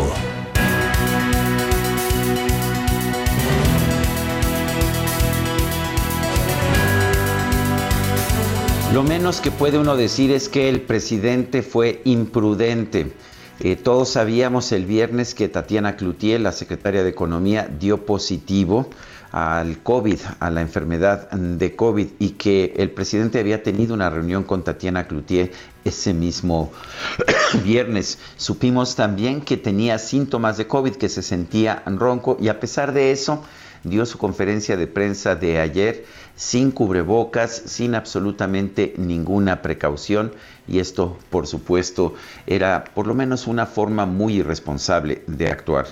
Me parece que el presidente debe cambiar su posición, debe entender que las mascarillas, la vacunación de todos, incluso los menores, y la realización de pruebas, como la prueba que él mismo se pudo hacer, pero que no toda la gente tiene la posibilidad de hacerse, son las herramientas más eficaces para combatir la pandemia. No podemos uh, decir que esta pandemia ha sido intrascendente. El número oficial de muertes es de más de 300 mil, pero además tenemos un número excedente de personas que han fallecido por arriba de lo que debíamos esperar por las estadísticas habituales de más de 646 mil personas. Esto nos señala que estamos viviendo una verdadera tragedia. El presidente siempre, se, siempre nos dice que es, él es un humanista, que es alguien que se preocupa por los demás, que se preocupa por el prójimo. Bueno, pues la manera de preocuparse por el prójimo es tomar medidas que realmente nos ayuden a superar esta pandemia. Yo soy Sergio Sarmiento y lo invito a reflexionar.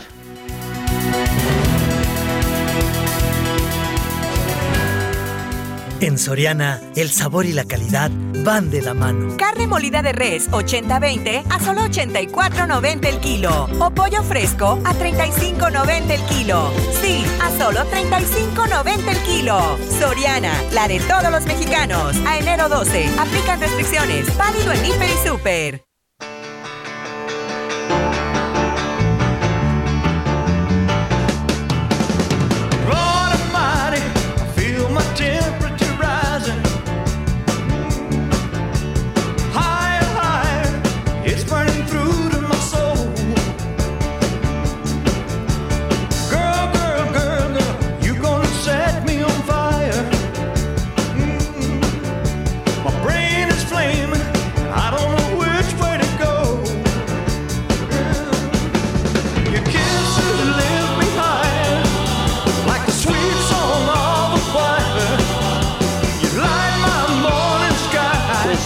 Otra probadita de la música de Elvis Presley, quien nació el 8 de enero de 1935. Esto se llama Burning Love, Amor Candente.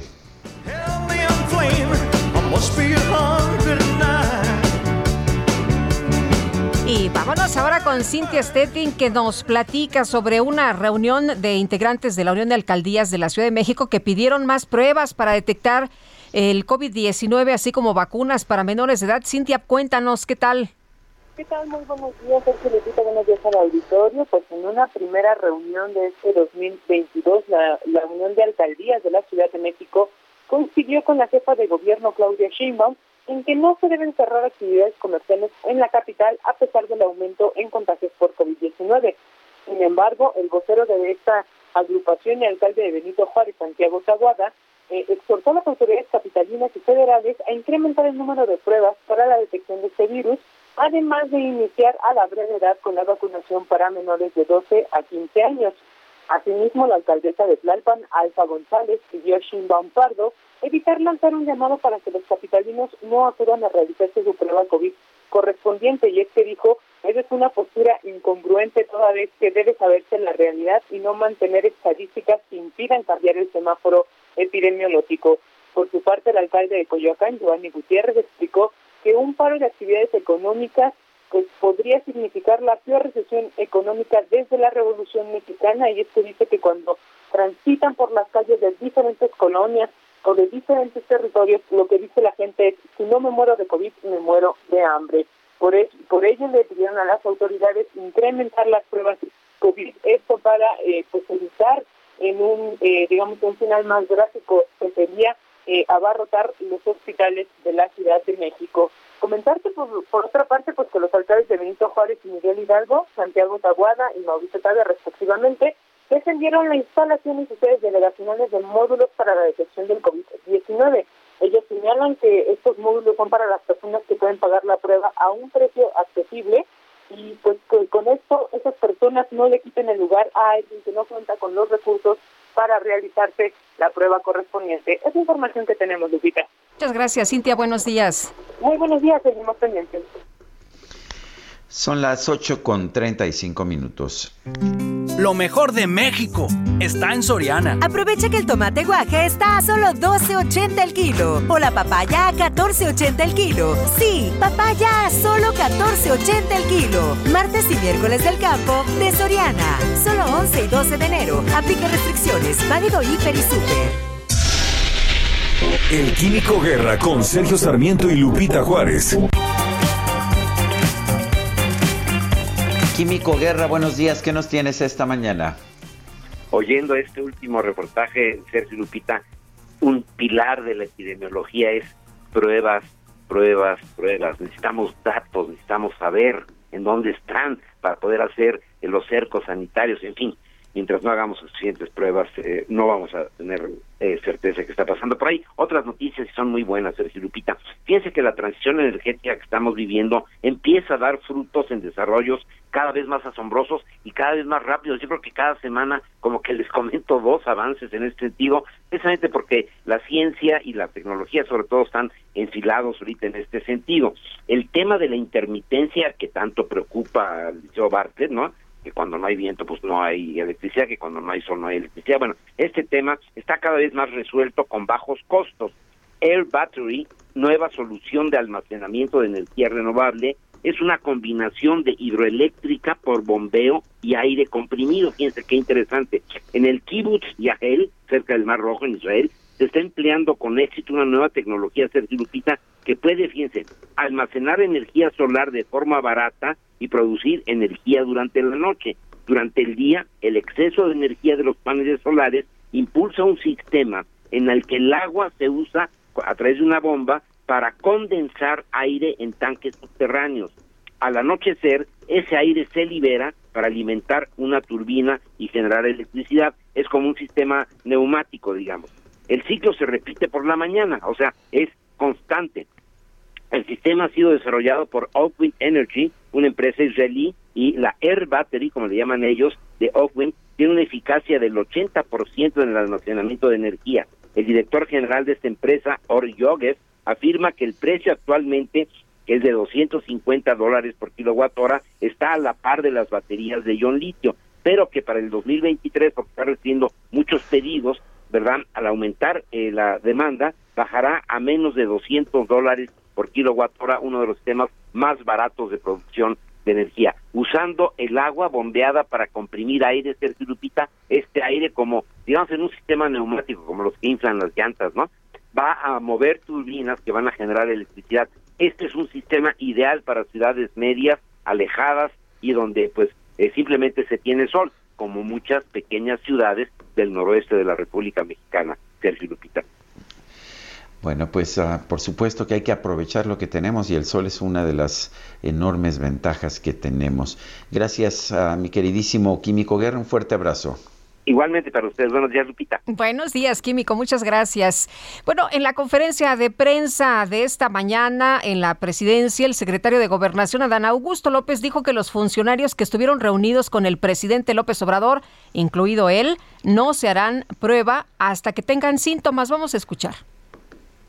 Pues eh, primero decirle que tanto en las reuniones de gabinete de seguridad como en las demás reuniones del equipo de gobierno, pues se toman medidas sanitarias eh, eh, preventivas, hay sana distancia, normalmente el uso de cubrebocas, desde luego que estamos todos monitoreándonos permanentemente, algunos hemos podido hacernos alguna prueba, otros no la hemos hecho porque no tenemos eh, o no hemos padecido de ningún síntoma que pudiese indicar que fuese COVID. Ahora el doctor López Gatel explicó que hace algunos días él tenía un catarro y por precaución eh, se aisló hasta que eh, realizó la prueba y, y, pudo comprobar que era una infección respiratoria de otro tipo, de carácter este, viral y se reincorporó normalmente y así trabajamos en las diferentes tareas de gobierno. También preguntar en este sentido, en lo que tiene que ver.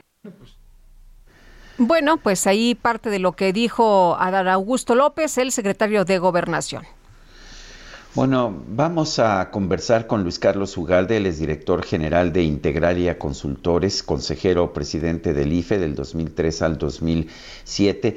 Y esta empresa, Integralia Consultores, presentó su reporte anual sobre los 10 principales riesgos políticos para 2022. Luis Carlos Ugalde, gracias por tomar nuestra llamada. bueno, ves ves riesgos políticos muy importantes, pero uno de ellos es una creciente polarización en torno de los temas prioritarios de la agenda de gobierno. ¿A qué te refieres? ¿Dónde viene precisamente el riesgo? El riesgo es que cuando un presidente de la República encarna todos los días en sus mañaneras una disputa para dividir a la sociedad entre los buenos y los malos, como ha hecho eh, López Obrador desde 2018, y esto se acentúa como va a ocurrir en 2022 según Integral a Consultores. El clima político complica las negociaciones del Congreso, genera más conflictos durante las campañas políticas, genera más pleitos y este ambiente totalmente eh, eh, contaminado a la larga destruye la capacidad de un país para la convivencia democrática. Lo que está pasando en los Estados Unidos desde que Trump dejó la presidencia es evidente. Aún sin Trump en la presidencia, el 60 o 70% de los republicanos sigue creyendo en la gran mentira de que hubo un fraude y eso está dificultando que en el Congreso de Estados Unidos hoy se tomen decisiones importantes para el futuro. Lo mismo en el caso mexicano. ¿Por qué López Obrador se va a radicalizar más y va a polarizar más este año? Primero porque el populismo requiere eh, eh, polarizar. El populismo requiere que haya dos bandos en la sociedad, por eso se gestan lo que se conoce como las grietas, que son eh, hoyos en medio de una sociedad para impedir que haya diálogo, porque el populismo requiere pleito. Y este año estamos entrando a la segunda mitad del sexenio. López Obrador va a empezar a encontrar que su proyecto transformador no se está cumpliendo en muchas áreas, esto va a generar frustración y además con un proceso de sucesión presidencial adelantada en Morena, esto empieza a generar una suerte de ansiedad. Esto ha ocurrido en la historia moderna de México durante muchas décadas, está documentado en muchos libros de cómo los presidentes salientes empiezan a ver que la realidad no se ajusta a sus deseos. Y esto pensamos que va a llevar a que el presidente se radicalice. Y esto es un riesgo por lo que mencioné falta de acuerdos, un ambiente de incertidumbre, un ambiente de radicalización. Creo yo, Sergio y Lupita, además que dentro del gobierno la el ala ideológica va a empezar a tomar mucha más fuerza de forma gradual en los últimos tres años. Digamos, los moderados han ido saliéndose y estos han sido reemplazados por los radicales. Eh, Luis Carlos, dentro de estos riesgos políticos eh, mencionan uno en Integralia que preocupa muchísimo porque a lo mejor con los em, enemigos políticos o con los contrincantes políticos, pues eh, a lo mejor es distinto, pero ¿cómo con el crimen organizado que interfiere activamente en este proceso electoral y ustedes lo ven muy, muy alto, pues se puede hacer alguna pues alguna negociación. Eh, eh, ustedes dicen esto aumenta muchos riesgos de incertidumbre jurídica, de inseguridad pública. Es una de las amenazas más grandes. Cuéntanos sobre esto que además ya nos habías platicado, pues ha sucedido y ha estado presente en otros procesos. Sí, lo del crimen organizado es un fenómeno muy complicado porque en 2021 vimos que las elecciones intervinieron de forma abierta durante mucho tiempo el crimen organizado era un actor pasivo, observante de las elecciones. Una vez que había candidatos ganadores iban y los los extorsion bueno, no los extorsionaban, los sobornaban, los amenazaban para que pudieran ceder a sus peticiones de dejarlos operar con libertad en ciertas regiones del país. Después el crimen organizado empezó a cobrar derecho de piso en algunos ayuntamientos. Pero ahora lo que está haciendo el crimen organizado es matar candidatos, amenazar candidatos eh, y participar en la movilización del voto, en la inhibición del voto adversario de candidatos que ellos no quieren que ganen. Y esta, este activismo, eh, eh, a la larga, si no se detiene, puede llevar a la colombianización de la política en México. ¿Qué es la colombianización? Fue un proceso que ocurrió en los años 80 en Colombia, cuando Pablo Escobar Gaviria, que era el líder del cártel de Cali, decidió que él quería ser político también e involucrarse de forma directa en los procesos democráticos. Este fenómeno es una transformación nueva totalmente diferente en donde el crimen organizado puede ver que también debe participar directamente en la política electoral y esto es un riesgo, no solo para 2022, es un riesgo para la sobrevivencia de la democracia mexicana. Eh, en otros temas señalas el riesgo de que se incrementen los embates contra el INE. Eh, ¿Por qué es un riesgo esto y qué te hace ver que este es uno de los riesgos principales? Mira, Sergio, eh, si no tienes un instituto electoral que cuente los votos con independencia, que establezca reglas mínimas de competencia, pues eh, la democracia se, vuelve, se vuelve una quimera. Eh, el INE ha logrado hacer esto en los últimos 30 años y con todas las deficiencias, finalmente gana el que tiene más votos. Así ganó López Obrador ahora.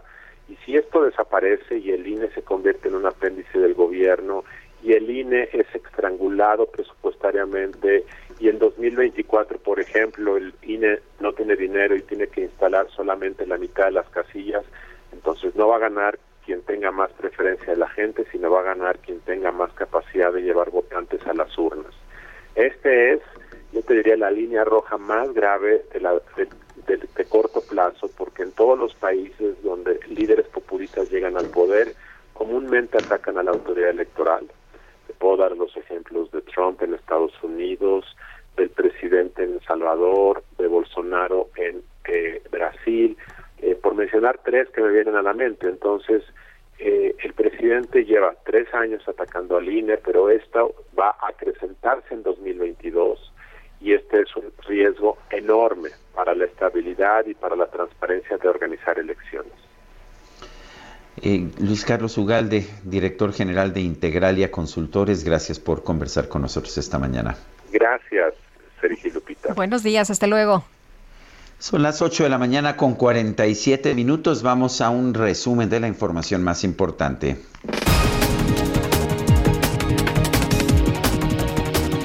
En la conferencia de prensa de Palacio Nacional de esta mañana, el secretario de Gobernación Adán Augusto López indicó que el presidente López Obrador encabeza los trabajos del gobierno federal de manera remota mientras se recupera del COVID-19. Bien, sin síntomas graves, son síntomas leves, está guardando el reposo que se requiere clínicamente y esperemos que pues, mejore en los próximos días. En tanto, nos ha encargado que nos hagamos cargo este equipo de trabajo de los asuntos normales bajo su conducción. Él está conduciendo los trabajos del equipo de gobierno, pero eh, resguardado en sus, en sus habitaciones, en su hogar. En un video, el presidente López Obrador aseguró que no ha presentado síntomas graves de COVID-19 y pidió a los ciudadanos no alarmarse por la propagación de la variante Omicron. Esto es distinto. Yo diría que este virus va de salida, ya se queda aquí nada más, no va a los eh, pulmones. Y muy pronto las cosas van a normalizarse. Hay que seguir haciendo nuestras actividades, desde luego cuidándonos, pero no alarmarnos. Yo voy a seguir trabajando. Eh, si hay personas, me voy a poner el cubrebocas. Si hay personas, me voy a poner el cubrebocas. Eso sería un cambio importante en su comportamiento. Me parece que, pues, que es una buena señal. El gobernador de California en los Estados Unidos, Gavin Newsom, presentó una iniciativa con la que busca brindar atención médica a todos los habitantes del estado, independientemente de su condición migratoria. En Ginebra, Suiza, diplomáticos de Estados Unidos y Rusia concluyeron la primera ronda de conversaciones sobre las tensiones militares en la frontera con Ucrania. Andrés Manuel.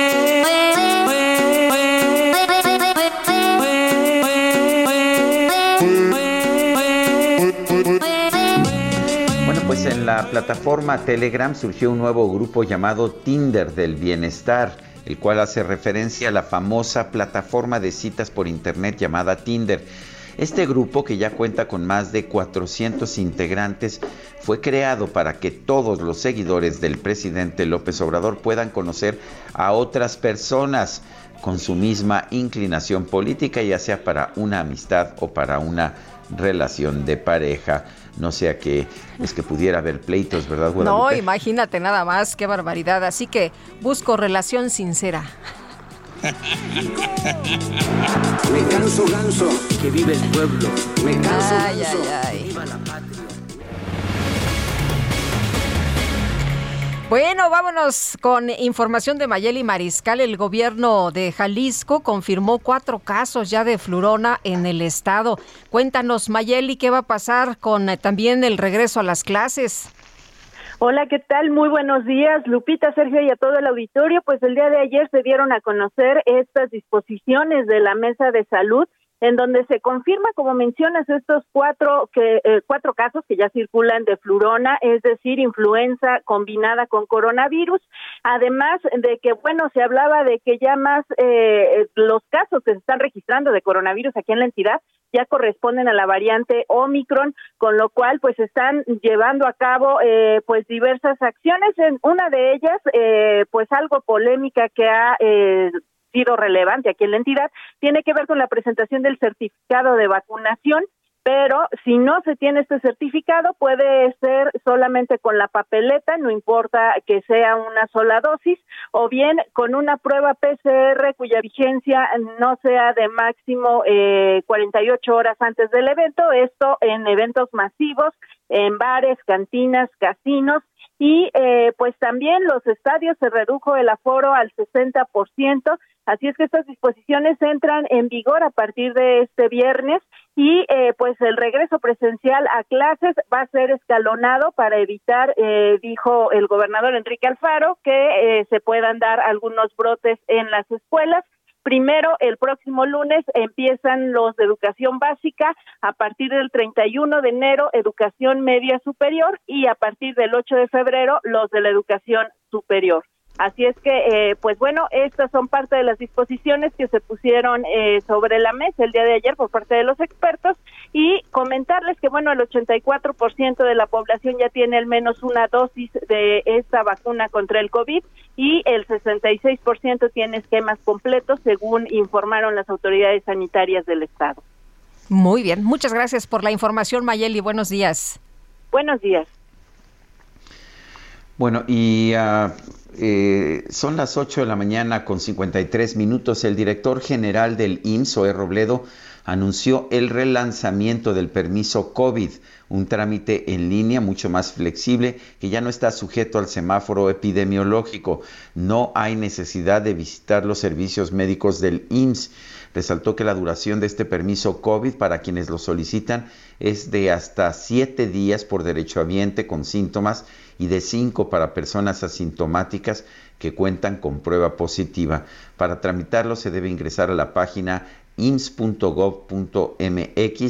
diagonal COVID, eh, eh, COVID eh, guion 19 diagonal permiso o a la aplicación IMSS Digital y dar clic en ingresar permiso COVID-19. Son las 8 de la mañana, 8 de la mañana con 54 minutos. Vamos a una pausa y regresamos. Nuestro número de WhatsApp es el 55 20 10 96 47. Regresamos.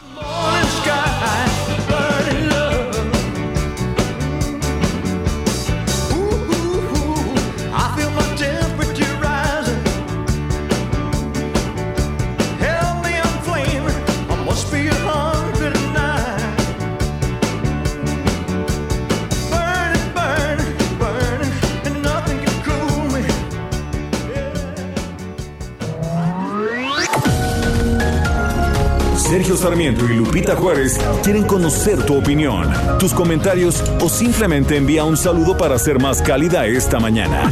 Envía tus mensajes al WhatsApp 5520 109647.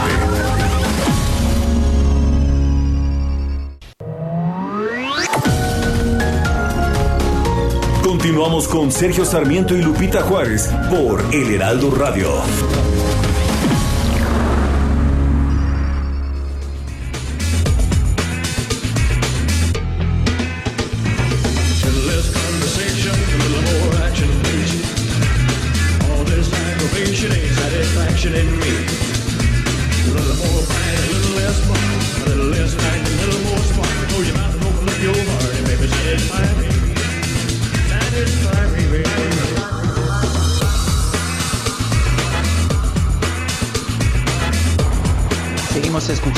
Música de Elvis Presley, quien cumplió, quien habría cumplido años el pasado 8 de enero. Esto se llama A Little Less Conversation, un poco menos de conversación.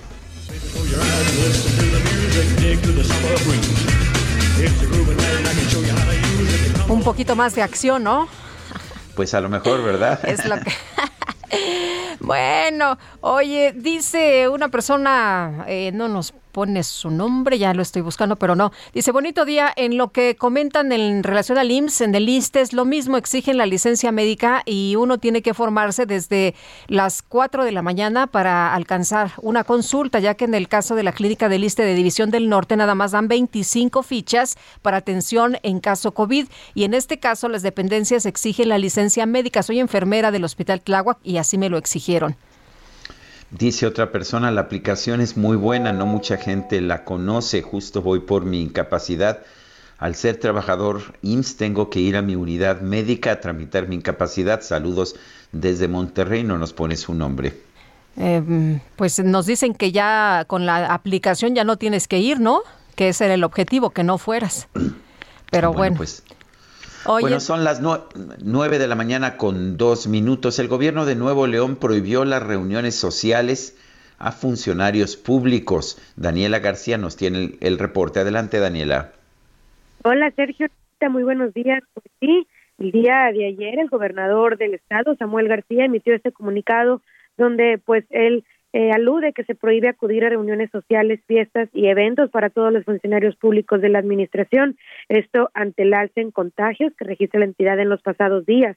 Fue a través de sus redes sociales donde el mandatario dio a conocer esta información, recalcando que tan solo en tres días se duplicaron los casos confirmados en el estado y el número de hospitalizaciones va en aumento, por lo que insistió que no es una casualidad, sino una consecuencia del relajamiento de medidas sanitarias básicas ante las fiestas decembrinas.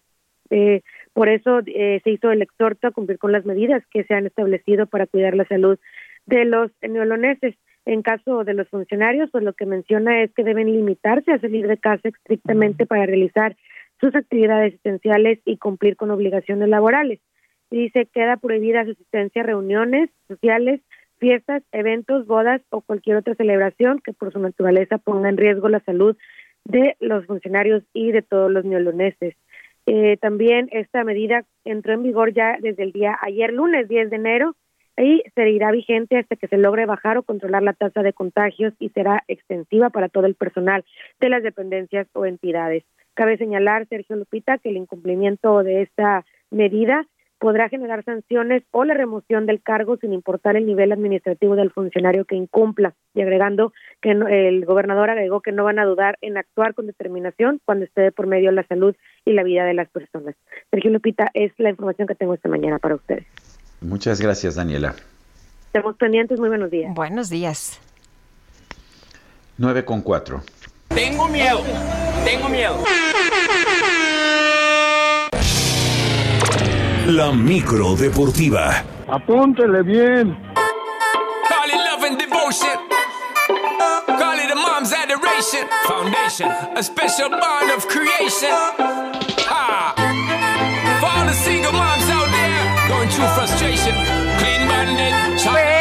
Pues no está DJ Kike, pero ¿qué tal? Es Javi, el cacharpito, el que está aquí esta mañana con la música en la micro deportiva y también listo. Julio Romero, ¿cómo te va, Julio? Buenos días. Muy bien, Sergio Lupita, amigos del auditorio, qué placer saludarles. Ya saben que somos Escuela de Cacharpos, Escuela de Cacharpos. Aquí son bienvenidos absolutamente todos, así es que gracias, buen Javi. Oigan, pues aventando lámina informativa y pues nos arrancamos con la NFL porque ya están listos los juegos, los días y los horarios, así es que vaya haciendo sus labores para el próximo fin de semana.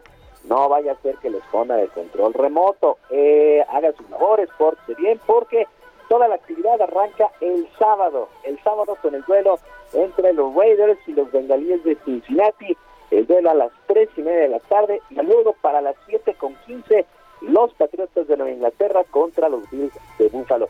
Para el domingo, para el domingo a las 12 del día con barbacoa al lado, Filadelfia, las Águilas de Filadelfia contra los Bucaneros de Tampa Bay. A las tres y media, San Francisco contra los Vaqueros de Dallas.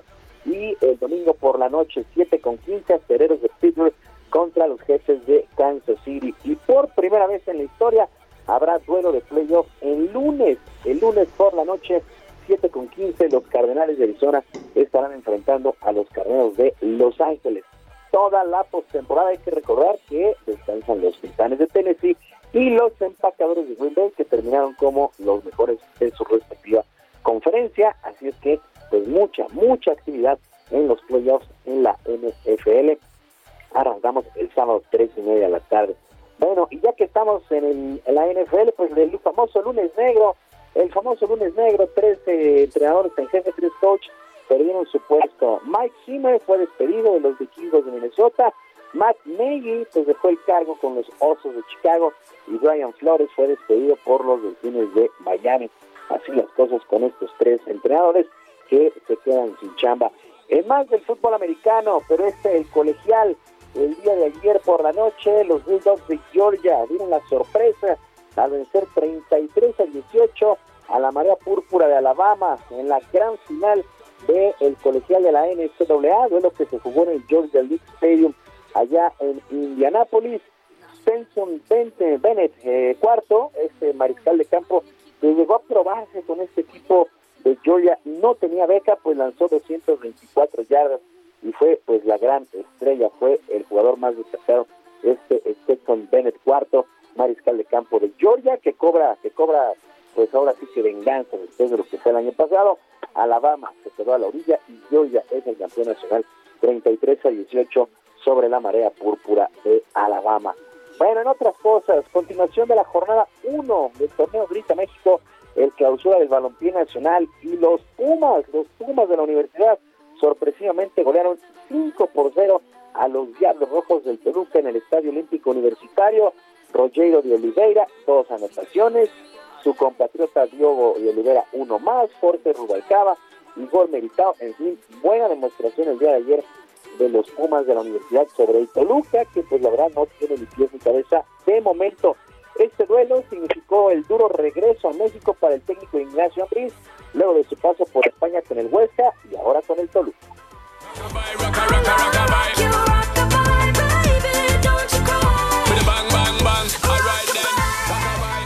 Nada, que como los, decimos los entrados y muy trillado, ah, tenemos que, tengo que trabajar demasiado, apenas llevo un mes con el equipo, pero también con la conciencia de que vamos a mejorar mucho.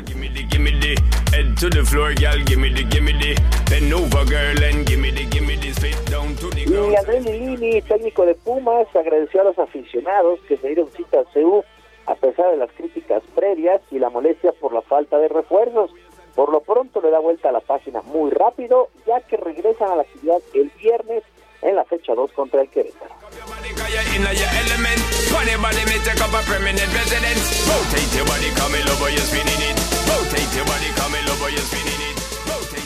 Y los pies sobre la tierra, no hicimos nada, nada importante. Sí me gusta la victoria, sí nos hace estar bien para el partido que vamos a afrontar, pero mañana ya tenemos que pensar en Querétaro, un rival que fue de visitante, empató, que juega bien, que se defiende bien, y tenemos que ir a la casa de ellos y el fútbol es así.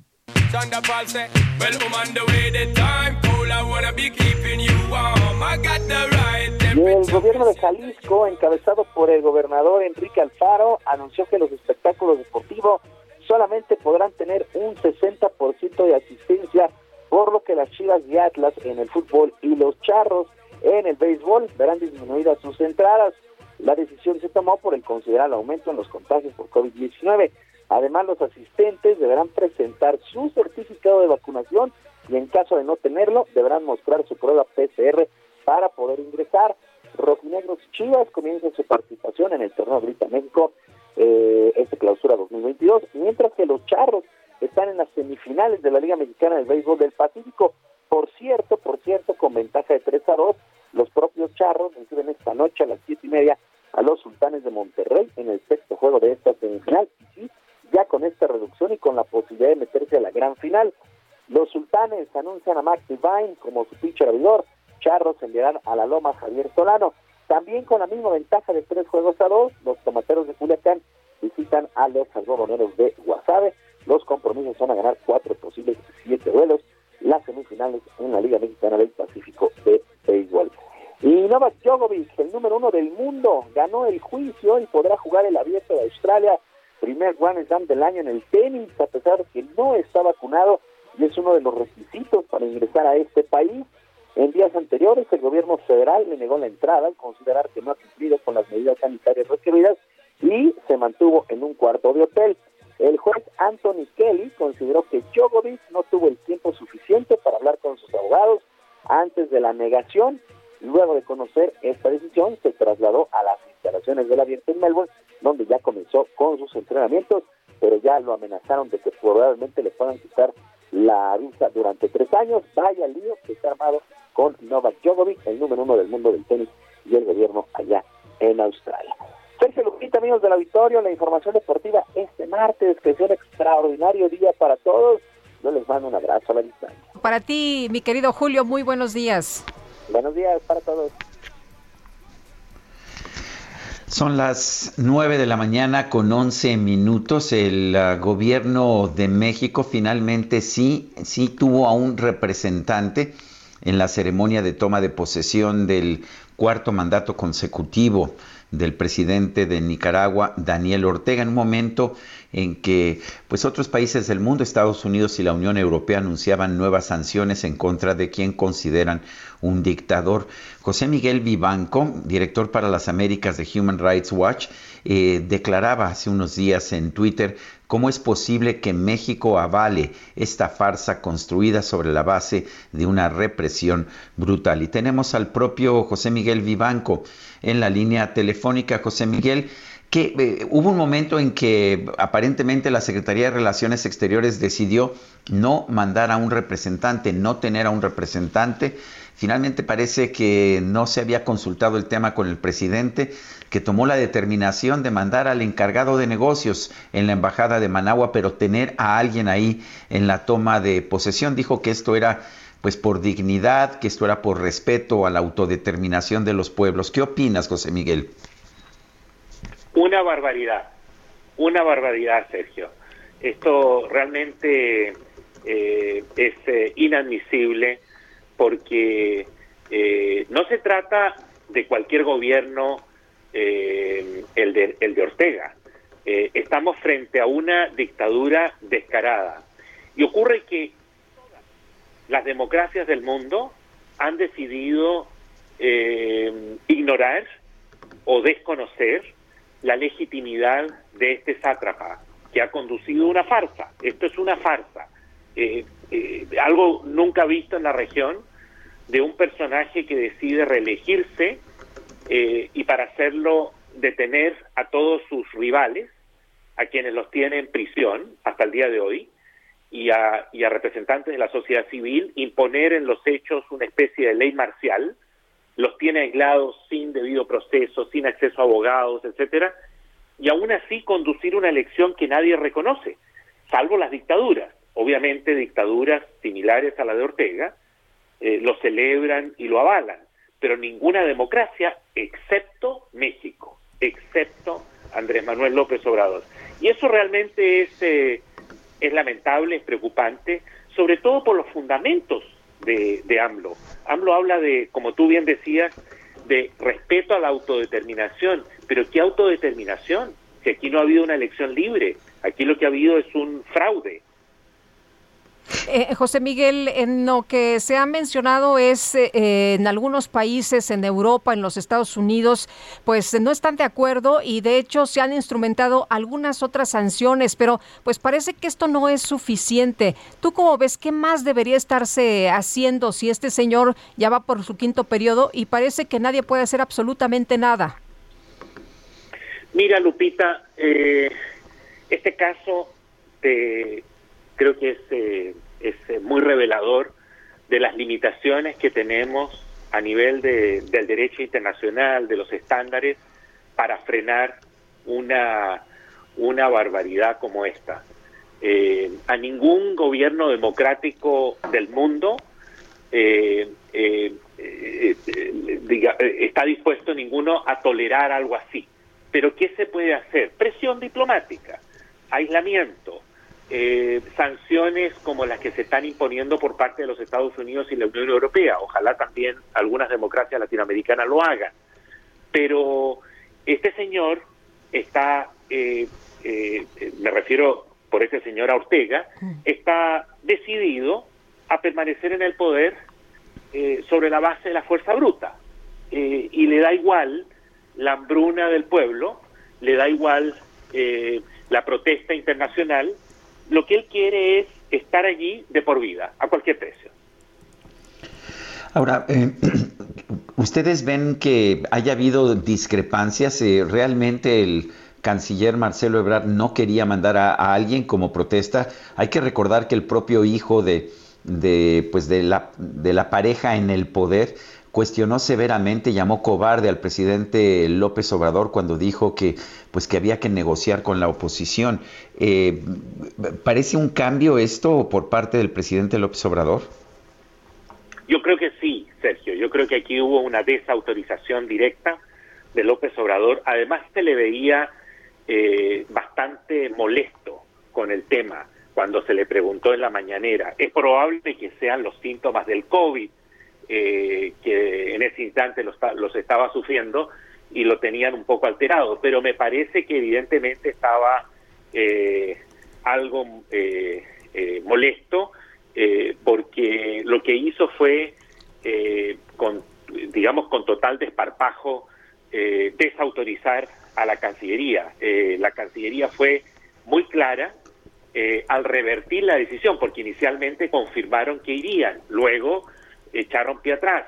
Eh, en términos categóricos, el, el, vocero del, canciller dijo que no habría delegación de México en esa en ese en ese show y, y finalmente el presidente abiertamente los desautorizó. Yo creo que aquí hay una una simplemente un esfuerzo de Andrés Manuel López Obrador, una muestra más de lo que es eh, eh, la manera que él tiene de gobernar como un caudillo donde simplemente impone su voluntad, eh, eh, cueste lo que cueste.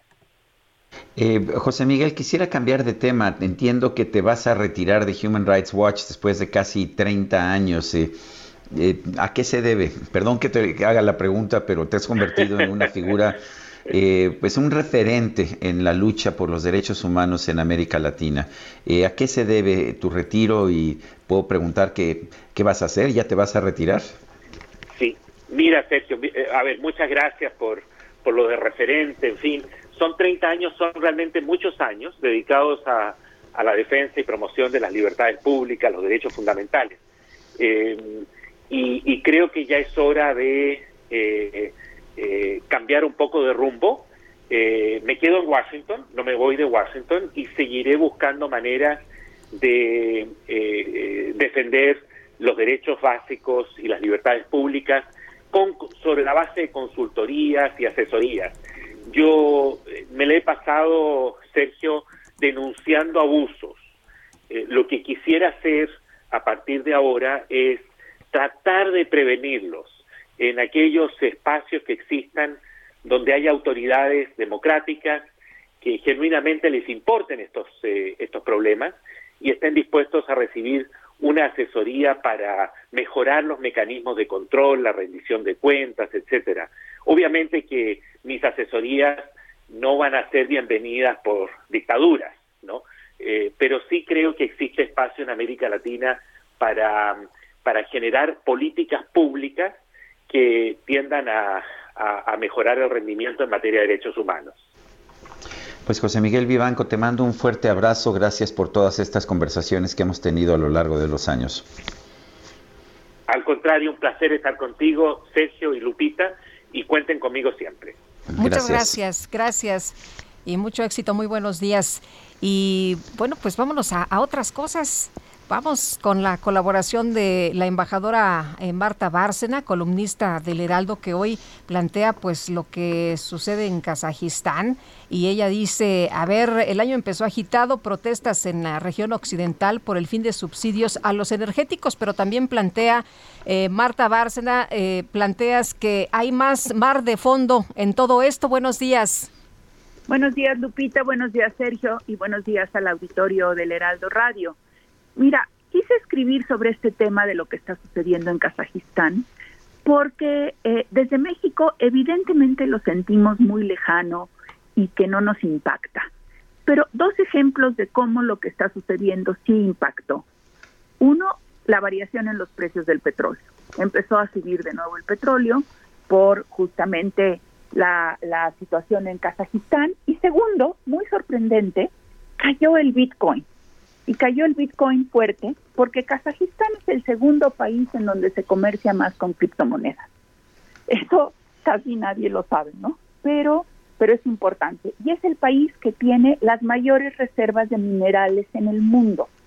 ¿sí? Tiene todos los minerales que están en la tabla de elementos, eh, se encuentran en Kazajistán, excepto uno que no recuerdo ahorita cuál es. Primer productor de uranio, productor de oro, de cobre. O sea, es un país que impacta los mercados mundiales de muchos de estos minerales, en los que México es también un jugador importante. Pues, ¿qué pasó? El 2 de enero empezaron a haber alzamientos y protestas en una de las ciudades eh, de las zonas productoras de petróleo, eh, en donde están los grandes campos petroleros de Kazajistán. ¿Y por qué protestaron? Porque se eliminaron los subsidios al gas LP y la mayoría de los automóviles en Kazajistán son de gas LP. Pero no solo eso, al eliminarse los subsidios al gas LP, pues subieron los costos aún de la calefacción también, y hay que recordar que Kazajistán es un país frísimo, es la estepa del Asia Central. Puedes tener temperaturas de menos 20, menos 25 grados con, con gran facilidad. Eh, lo sorprendente fue que de ese alzamiento por, por el fin de los subsidios se extendieron las revueltas a las principales ciudades de Kazajistán, sobre todo a dos de ellas. Almaty, que se llamaba antes Alma Ata, y fíjate, la palabra alma viene de la, de la palabra en turco elma, que quiere decir manzana. Se considera que en esa región se cultivaron por primera vez las manzanas. ¿sí? Esta ciudad de Almaty, que está vecina a la frontera con China, es la ciudad más grande de Kazajistán, y ahí se eh, verdaderamente se atacó la alcaldía, se incendiaron edificios, etcétera, y después las, los alzamientos en la capital de Kazajistán, Nur Sultán, antes llamada Astana. Eh, entonces, la primera reacción de todo el mundo es, la gente se levanta por el fin de los subsidios. Sí y no. A ver, eso fue el, el pequeño, el, el, la llamita que detonó el alzamiento, el fin de los subsidios. Pero lo que hay de mar de fondo, así es, lo que hay de fondo es la lucha sucesoria eh, eh, de quién va a ser el que releve a Nursultán Nazarbayev, que ha sido desde 1991 hasta 2019 el presidente vitalicio de Kazajistán y, y hasta apenas hace dos días era el presidente del Consejo de Seguridad Nacional de Kazajistán y llamado el vice, el padre de la patria, el que seguía tomando decisiones. En 2019 nombró a un presidente interino, Tokayev, que venía de ser diplomático, eh, representar a Naciones Unidas, canciller, y que todo el mundo lo consideraba un poco, pues, eh, muy débil de carácter. Y sin embargo, Tokayev con esta, eh, con lo que ha sucedido, parece estarse afianzando en el poder con un grupo de tecnócratas que han sido muy bien preparados por el gobierno kazajo a lo largo de los años. Y significa una lucha de poder muy grande entre este nuevo grupo y la familia y los allegados al clan de Nazarbayev, porque en Kazajistán funcionan los clanes. Fíjate, entonces esto creo que es interesante de seguir, aunque nos parezca muy lejano, Lupita. Muchas gracias, embajadora. Muy buenos días. Sergio Sarmiento y Lupita Juárez quieren conocer tu opinión, tus comentarios o simplemente envía un saludo para ser más cálida esta mañana. Envía tus mensajes al WhatsApp 5520 109647.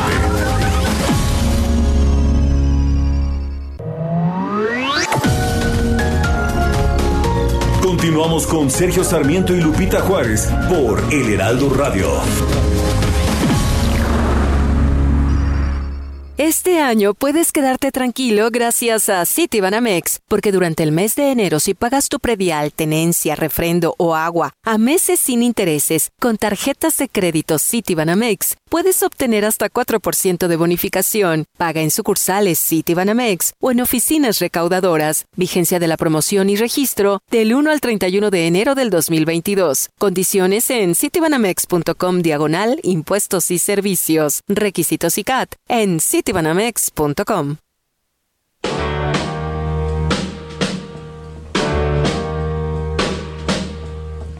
Walking through a party in the county jail. The prison band was there, they began to wail. The band was jumping and the drum began to swing. You should have heard sing, let it rock. Everybody let it rock.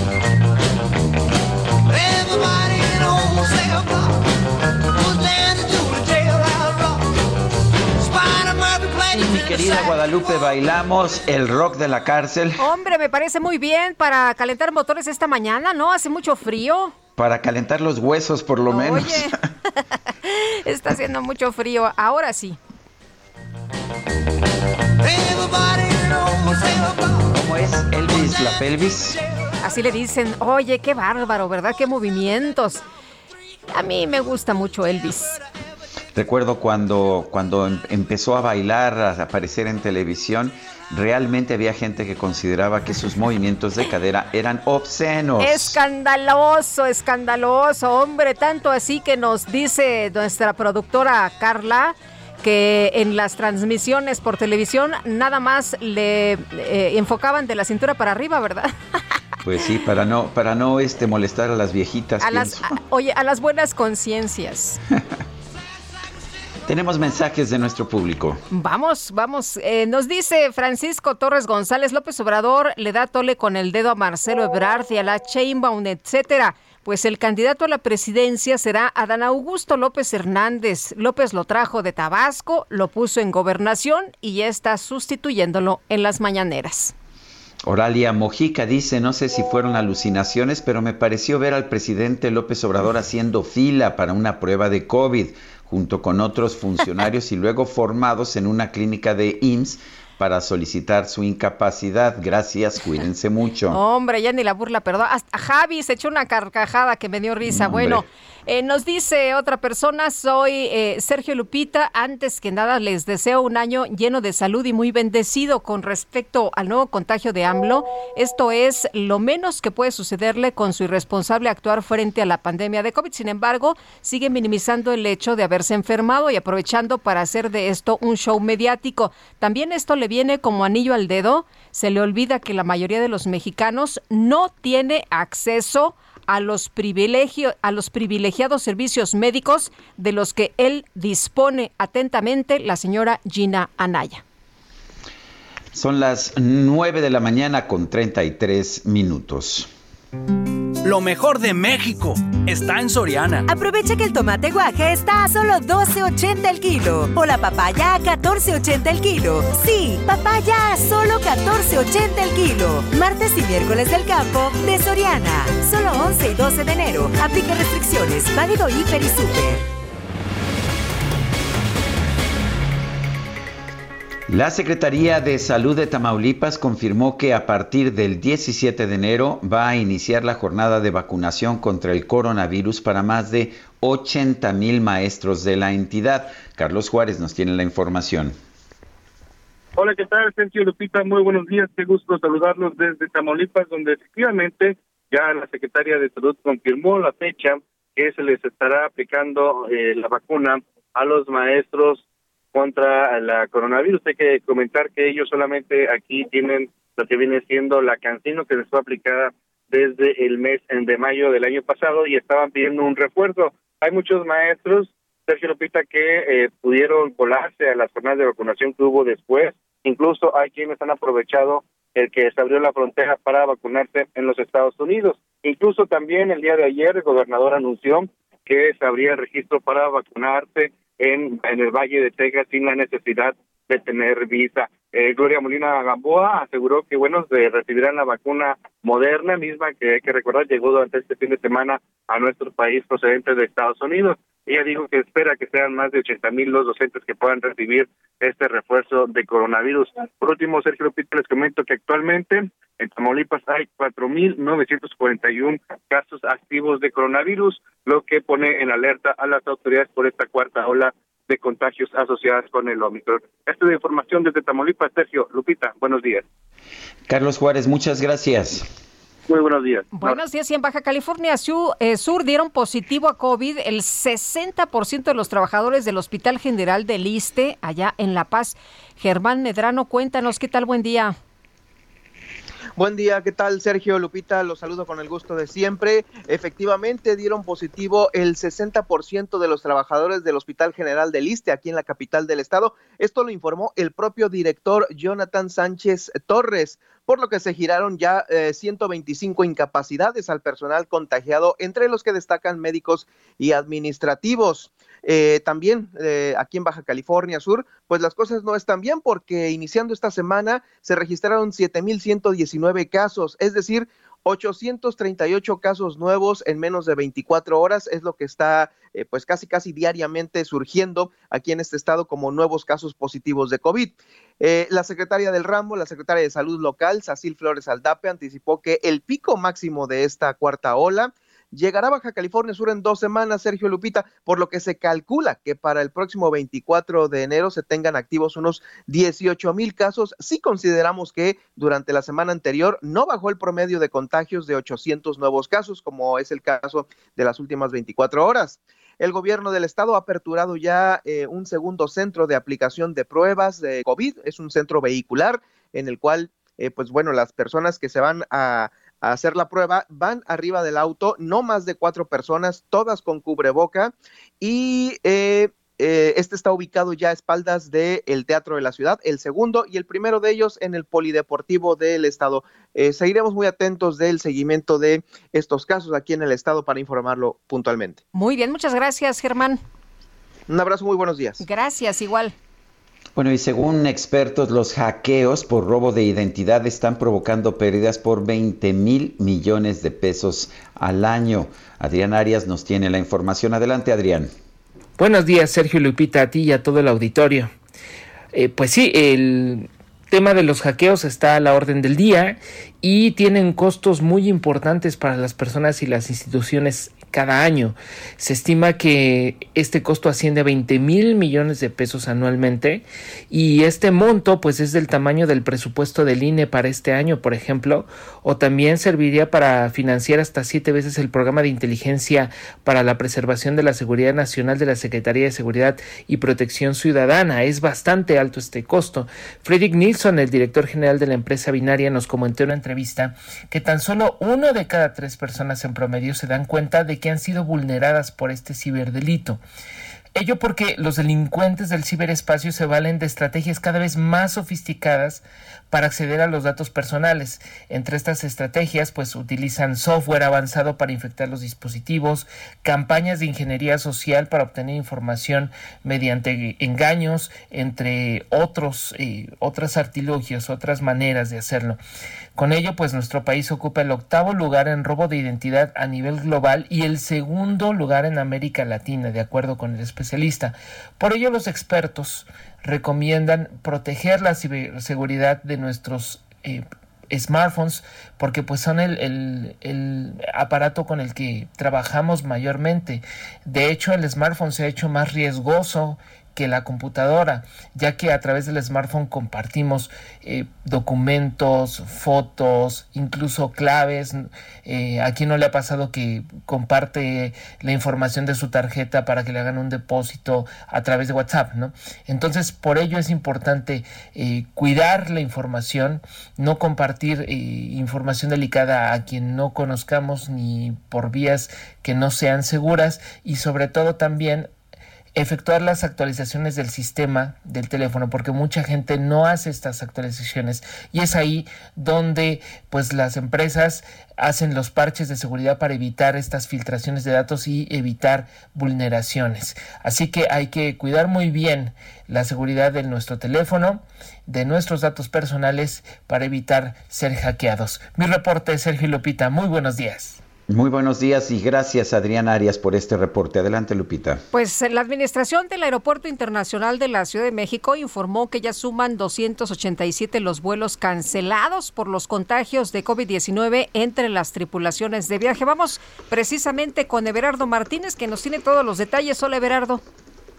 ¿Qué tal, Lupita Sergio? Buenos días. Así es, eh, 287, hay que decirlo, al cierre del domingo.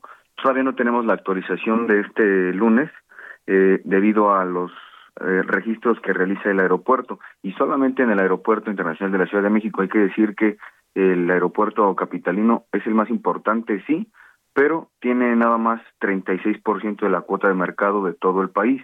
Es decir, todavía hay un universo que, que se desconoce de cuántos eh, vuelos en total han sido afectados pues por esta este, este brote dentro de los eh, pilotos dentro de los sobrecargos.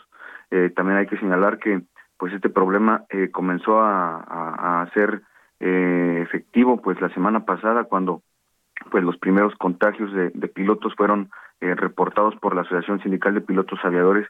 Eh, estamos hablando de de que 10% de los pilotos que hay en operación en las aerolíneas nacionales pues están resintiendo pues eh, este este efecto de, de Omicron eh, que es contagioso. Estamos hablando también de alrededor de 350 personas que operan en los aviones. Eh, obviamente hablamos de pues vuelos cancelados por esta situación. El aeropuerto es el más afectado. Hay que decir también que alrededor de eh, hay un promedio de 120 personas por avión son las que están viendo pues afectadas y por eso vemos estas largas filas, estas aglomeraciones dentro de los aeropuertos que luego redundan también en que pues no hay protocolos para atender estas situaciones, no hay eh, sana distancia, no hay eh, protocolos que puedan eh, pues resolver estos problemas. Ciudad de México, como sabrán, pues ese aeropuerto ya saturado, la aviación se ha venido recuperando y pues vemos entonces muchos efectos que, que están eh, detonando pues más contagios, más preocupaciones dentro de la población. El día de hoy vamos a tener una actualización cerca de mediodía de qué es lo que sucedió en cancelaciones eh, al día de, de, de ayer lunes y también pues hay que decirlo que la Asociación Sindical de Pilotos ASPA pues ha dicho que esto pues podría ir aumentando poco a poco en tanto pues los pilotos estén recuperándose y también los sobrecargos. Es, es importante las dos partes porque si si bien puede haber pilotos eh, no puede haber un vuelo sin sobrecargos debido a regulaciones internacionales que México pues ha adoptado. Esa es la situación hasta el momento 287 vuelos se van sumando prácticamente en promedio alrededor de 30 a 60 vuelos. Esa es la situación Sergio Lupita. Pues estaremos atentos entonces al corte del mediodía. Gracias Everardo. muchas gracias saludos son las 9 con 43 minutos. En Soriana, el sabor y la calidad van de la mano. Carne molida de res 80-20 a solo 84.90 el kilo. O pollo fresco a 35.90 el kilo. Sí, a solo 35.90 el kilo. Soriana, la de todos los mexicanos. A enero 12, aplican restricciones. Válido en Hiper y Super. GastroLab Historia, recetas, materia prima y un sinfín de cosas que a todos nos interesan.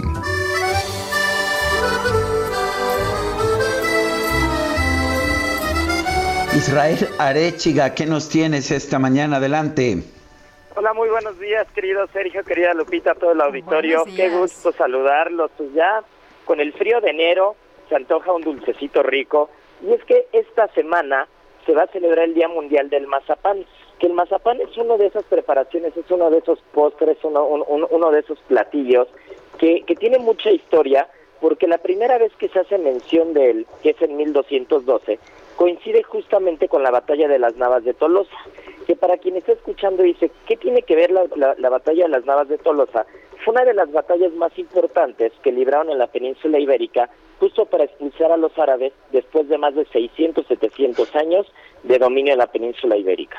Y esta batalla tiene un dato muy peculiar, ya que es cuando por primera vez se juntan tanto voluntarios franceses como portugueses, como occitanos, y, se junta gente del reino de Castilla, de Aragón, de Navarra, y teniendo una probabilidad eh, muy baja de ganar la batalla, ya que eran superados por los musulmanes en 4 a 1 en números, logran ganar la batalla y se dice que en el convento de San Clemente de Toledo, justo eh, donde, donde vienen los mazapanes más tradicionales del mundo, deciden crear este postre justo en honor a la victoria de la batalla de las Navas.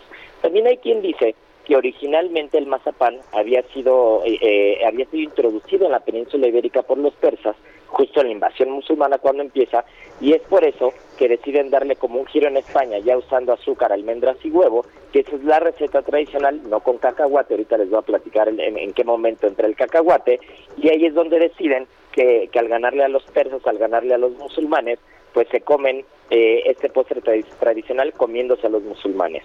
También en México llega, llega con la llegada de los españoles, pero en México las almendras no era un producto muy común y entonces una empresa jalisciense decide usar cacahuate en lugar de almendra. Y esos son los famosísimos mazapanes de la flor que todos conocemos, que originalmente no tenían una flor, sino eran tres fresas. Pero una marca contaba con una ilustración similar que eran tres cerezas y entonces demandaron y tuvieron que cambiar y pusieron la famosísima flor roja que todos conocemos que al día de hoy es una referencia a los mazapanes. Pero el mazapán originalmente no era de cacahuate, sino de almendra y se debate el origen entre si era musulmán y los españoles lo retoman pues para simular que se lo comían. Los más famosos del mundo, si bien son los españoles, en Guatemala también hay mazapanes, por ejemplo, que se hacen con calabaza, arroz y azúcar. En Venezuela se hacen con anacardo, que son las nueces de la India con azúcar, y en Filipinas se hace uno muy particular con una nuez no tan conocida que se llama nuez de pili, que si ustedes la buscan es más parecida a una almendra que a una nuez. El chiste es que esta semana celebramos a este postre tan delicioso y que en México con cacahuate llegó para quedarse. Les mando un fuerte abrazo y nos escuchamos el día de mañana. Pues muy bien, muchísimas gracias Israel Arechiga, un fuerte abrazo. Un fuerte abrazo. Buenos días y vámonos al resumen. Vámonos al resumen cuando son las 9, 9 de la mañana con 47 minutos y es un resumen con lo principal que ha sucedido en la mañana de este día.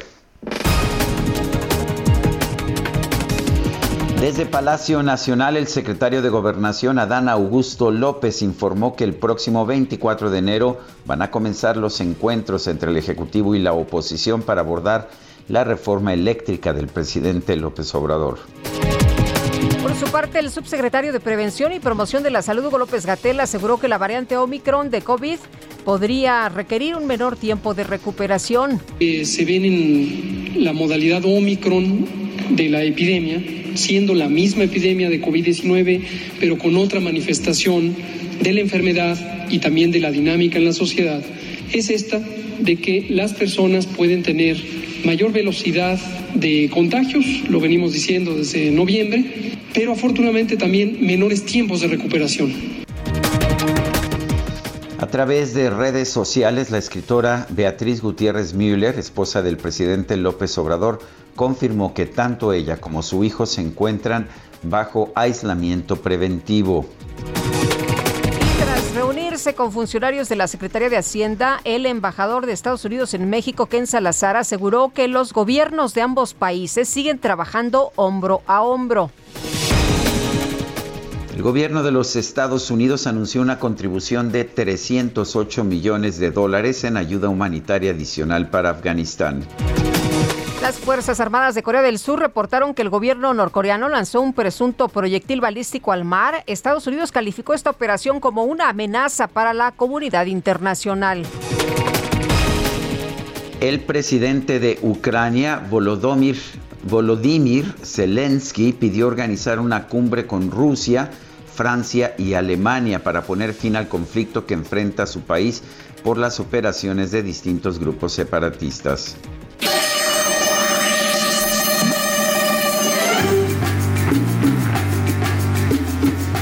Bueno, y en Estados Unidos se hizo viral un video que muestra a la policía de California realizando un rescate digno de una película. Los agentes acudieron a auxiliar a un piloto de un avión Cessna que se desplomó sobre las vías del ferrocarril tras despegar del aeropuerto del Valle de San Fernando. Lo más impresionante fue que lograron sacar al piloto unos segundos antes de que un tren arrollara la aeronave.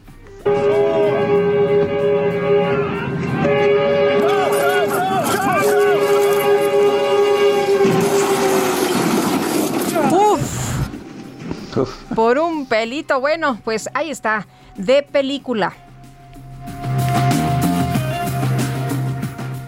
Bueno, son las 9 con 50. Adelante, adelante, adelante, Sergio. Bueno, vamos, vamos a las calles de la Ciudad de México. Javier Ruiz, ¿dónde te encuentras? Adelante. Javier Ruiz, ¿nos escuchas? México, Puebla, donde por la mañana volcó un trailer que transportaba 25 toneladas de jabón eh, después de volcar, pues desafortunadamente también se calcinó toda pues la parte delantera. Afortunadamente no hay personas eh, lesionadas eh, ni heridas, sin embargo, pues al menos cuatro horas permanecieron tres carriles de la autopista cerrados mientras el evento del Reco Cuerpo de Bomberos y personal de gobierno del Valle de Chalco pues retiraron pues prácticamente todo este vehículo. Únicamente manejar con precaución, ya comienzan a hacer las labores de limpieza en este punto no está de más utilizar los carriles de extrema derecha para quien se dirige hacia la Ciudad de México y mencionar que pues hace dos meses también se registró en este mismo lugar pues un accidente donde fallecieron desafortunadamente 19 personas, hay que tomarlo en cuenta y manejar con precaución. De momento, Jorge Lupita, el reporte que tenemos. Muchas gracias, Javier. Vamos a tanto, buenos días. Y vámonos ahora con Israel Lorenzana, que anda por allá en el Zócalo de la Ciudad de México. Israel, ¿qué tal? Buen día. Sergio Lupita, muchísimas gracias. Pues desde muy temprano comenzó esta movilización. Integrantes de la Asamblea Nacional de Usuarios de la Energía Eléctrica salieron de Insurgentes y Reforma, marcharon sobre Reforma, se incorporaron a Hidalgo, ex Central Cárdenas, y finalmente llegaron hasta el circuito Plaza de la Constitución. Se manifiestan en estos momentos aquí frente a Palacio Nacional. Han instalado un templete que están en contra de las altas en los cobros de la energía eléctrica, principalmente la doméstica están pidiendo la intervención del presidente de la República, del gobierno federal, por ello mantienen cerrados los accesos al Zócalo, me refiero al Circuito Plaza, para nuestros amigos que ingresan a través de 20 de noviembre serán desviados con dirección hacia la calle 5 de febrero, las alternativas Saga y el ex central Lázaro Cárdenas esta mañana. Sergio Lupita, la información que les tengo. Gracias Israel. Hasta luego. Los mercados en Estados Unidos están bajando. El Dow Jones desciende 0.71%, el Standard Poor's 0.57%, el Nasdaq 0.4%. Después de un magnífico año en el 2021, el 2022 ha empezado como uno de los peores años en eh, la historia. La bolsa mexicana eh, sube, pero muy poquito, 0.06%. El peso se encuentra en 20.91 pesos por dólar en ventanillas bancarias y se ubica en 20.37,50 en los mercados internacionales al mayoreo. Guadalupe, se nos acabó el tiempo. Vámonos entonces, que la pasen todos muy bien, disfruten este día y nos escuchamos mañana a las 7 en punto. Bueno, y hemos estado escuchando música de Elvis Presley porque el pasado 8 de enero fue, su, fue el aniversario de su nacimiento, uno de los grandes de la música y nos ah, despedimos con este clásico que se llama Hound Dog, eh, algo así como sabueso. Y nosotros, ya saben, mañana a las 7 en punto de la mañana. Hasta entonces, gracias de todo corazón.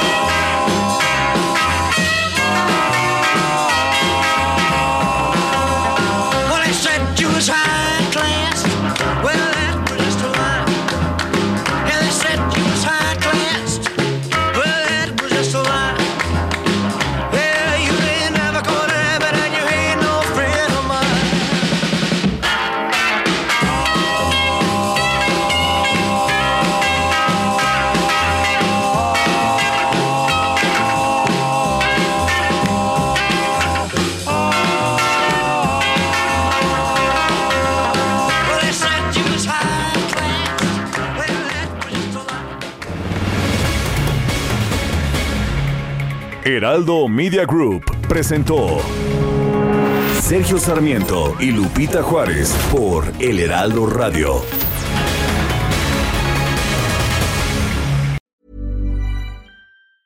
Ever catch yourself eating the same flavorless dinner three days in a row? Dreaming of something better? Well, HelloFresh is your guilt-free dream come true, baby. It's me, Kiki Palmer. Let's wake up those taste buds with hot, juicy pecan crusted chicken or garlic butter shrimp scampi. Mm. Hello Fresh. Stop dreaming of all the delicious possibilities and dig in at HelloFresh.com. Let's get this dinner party started.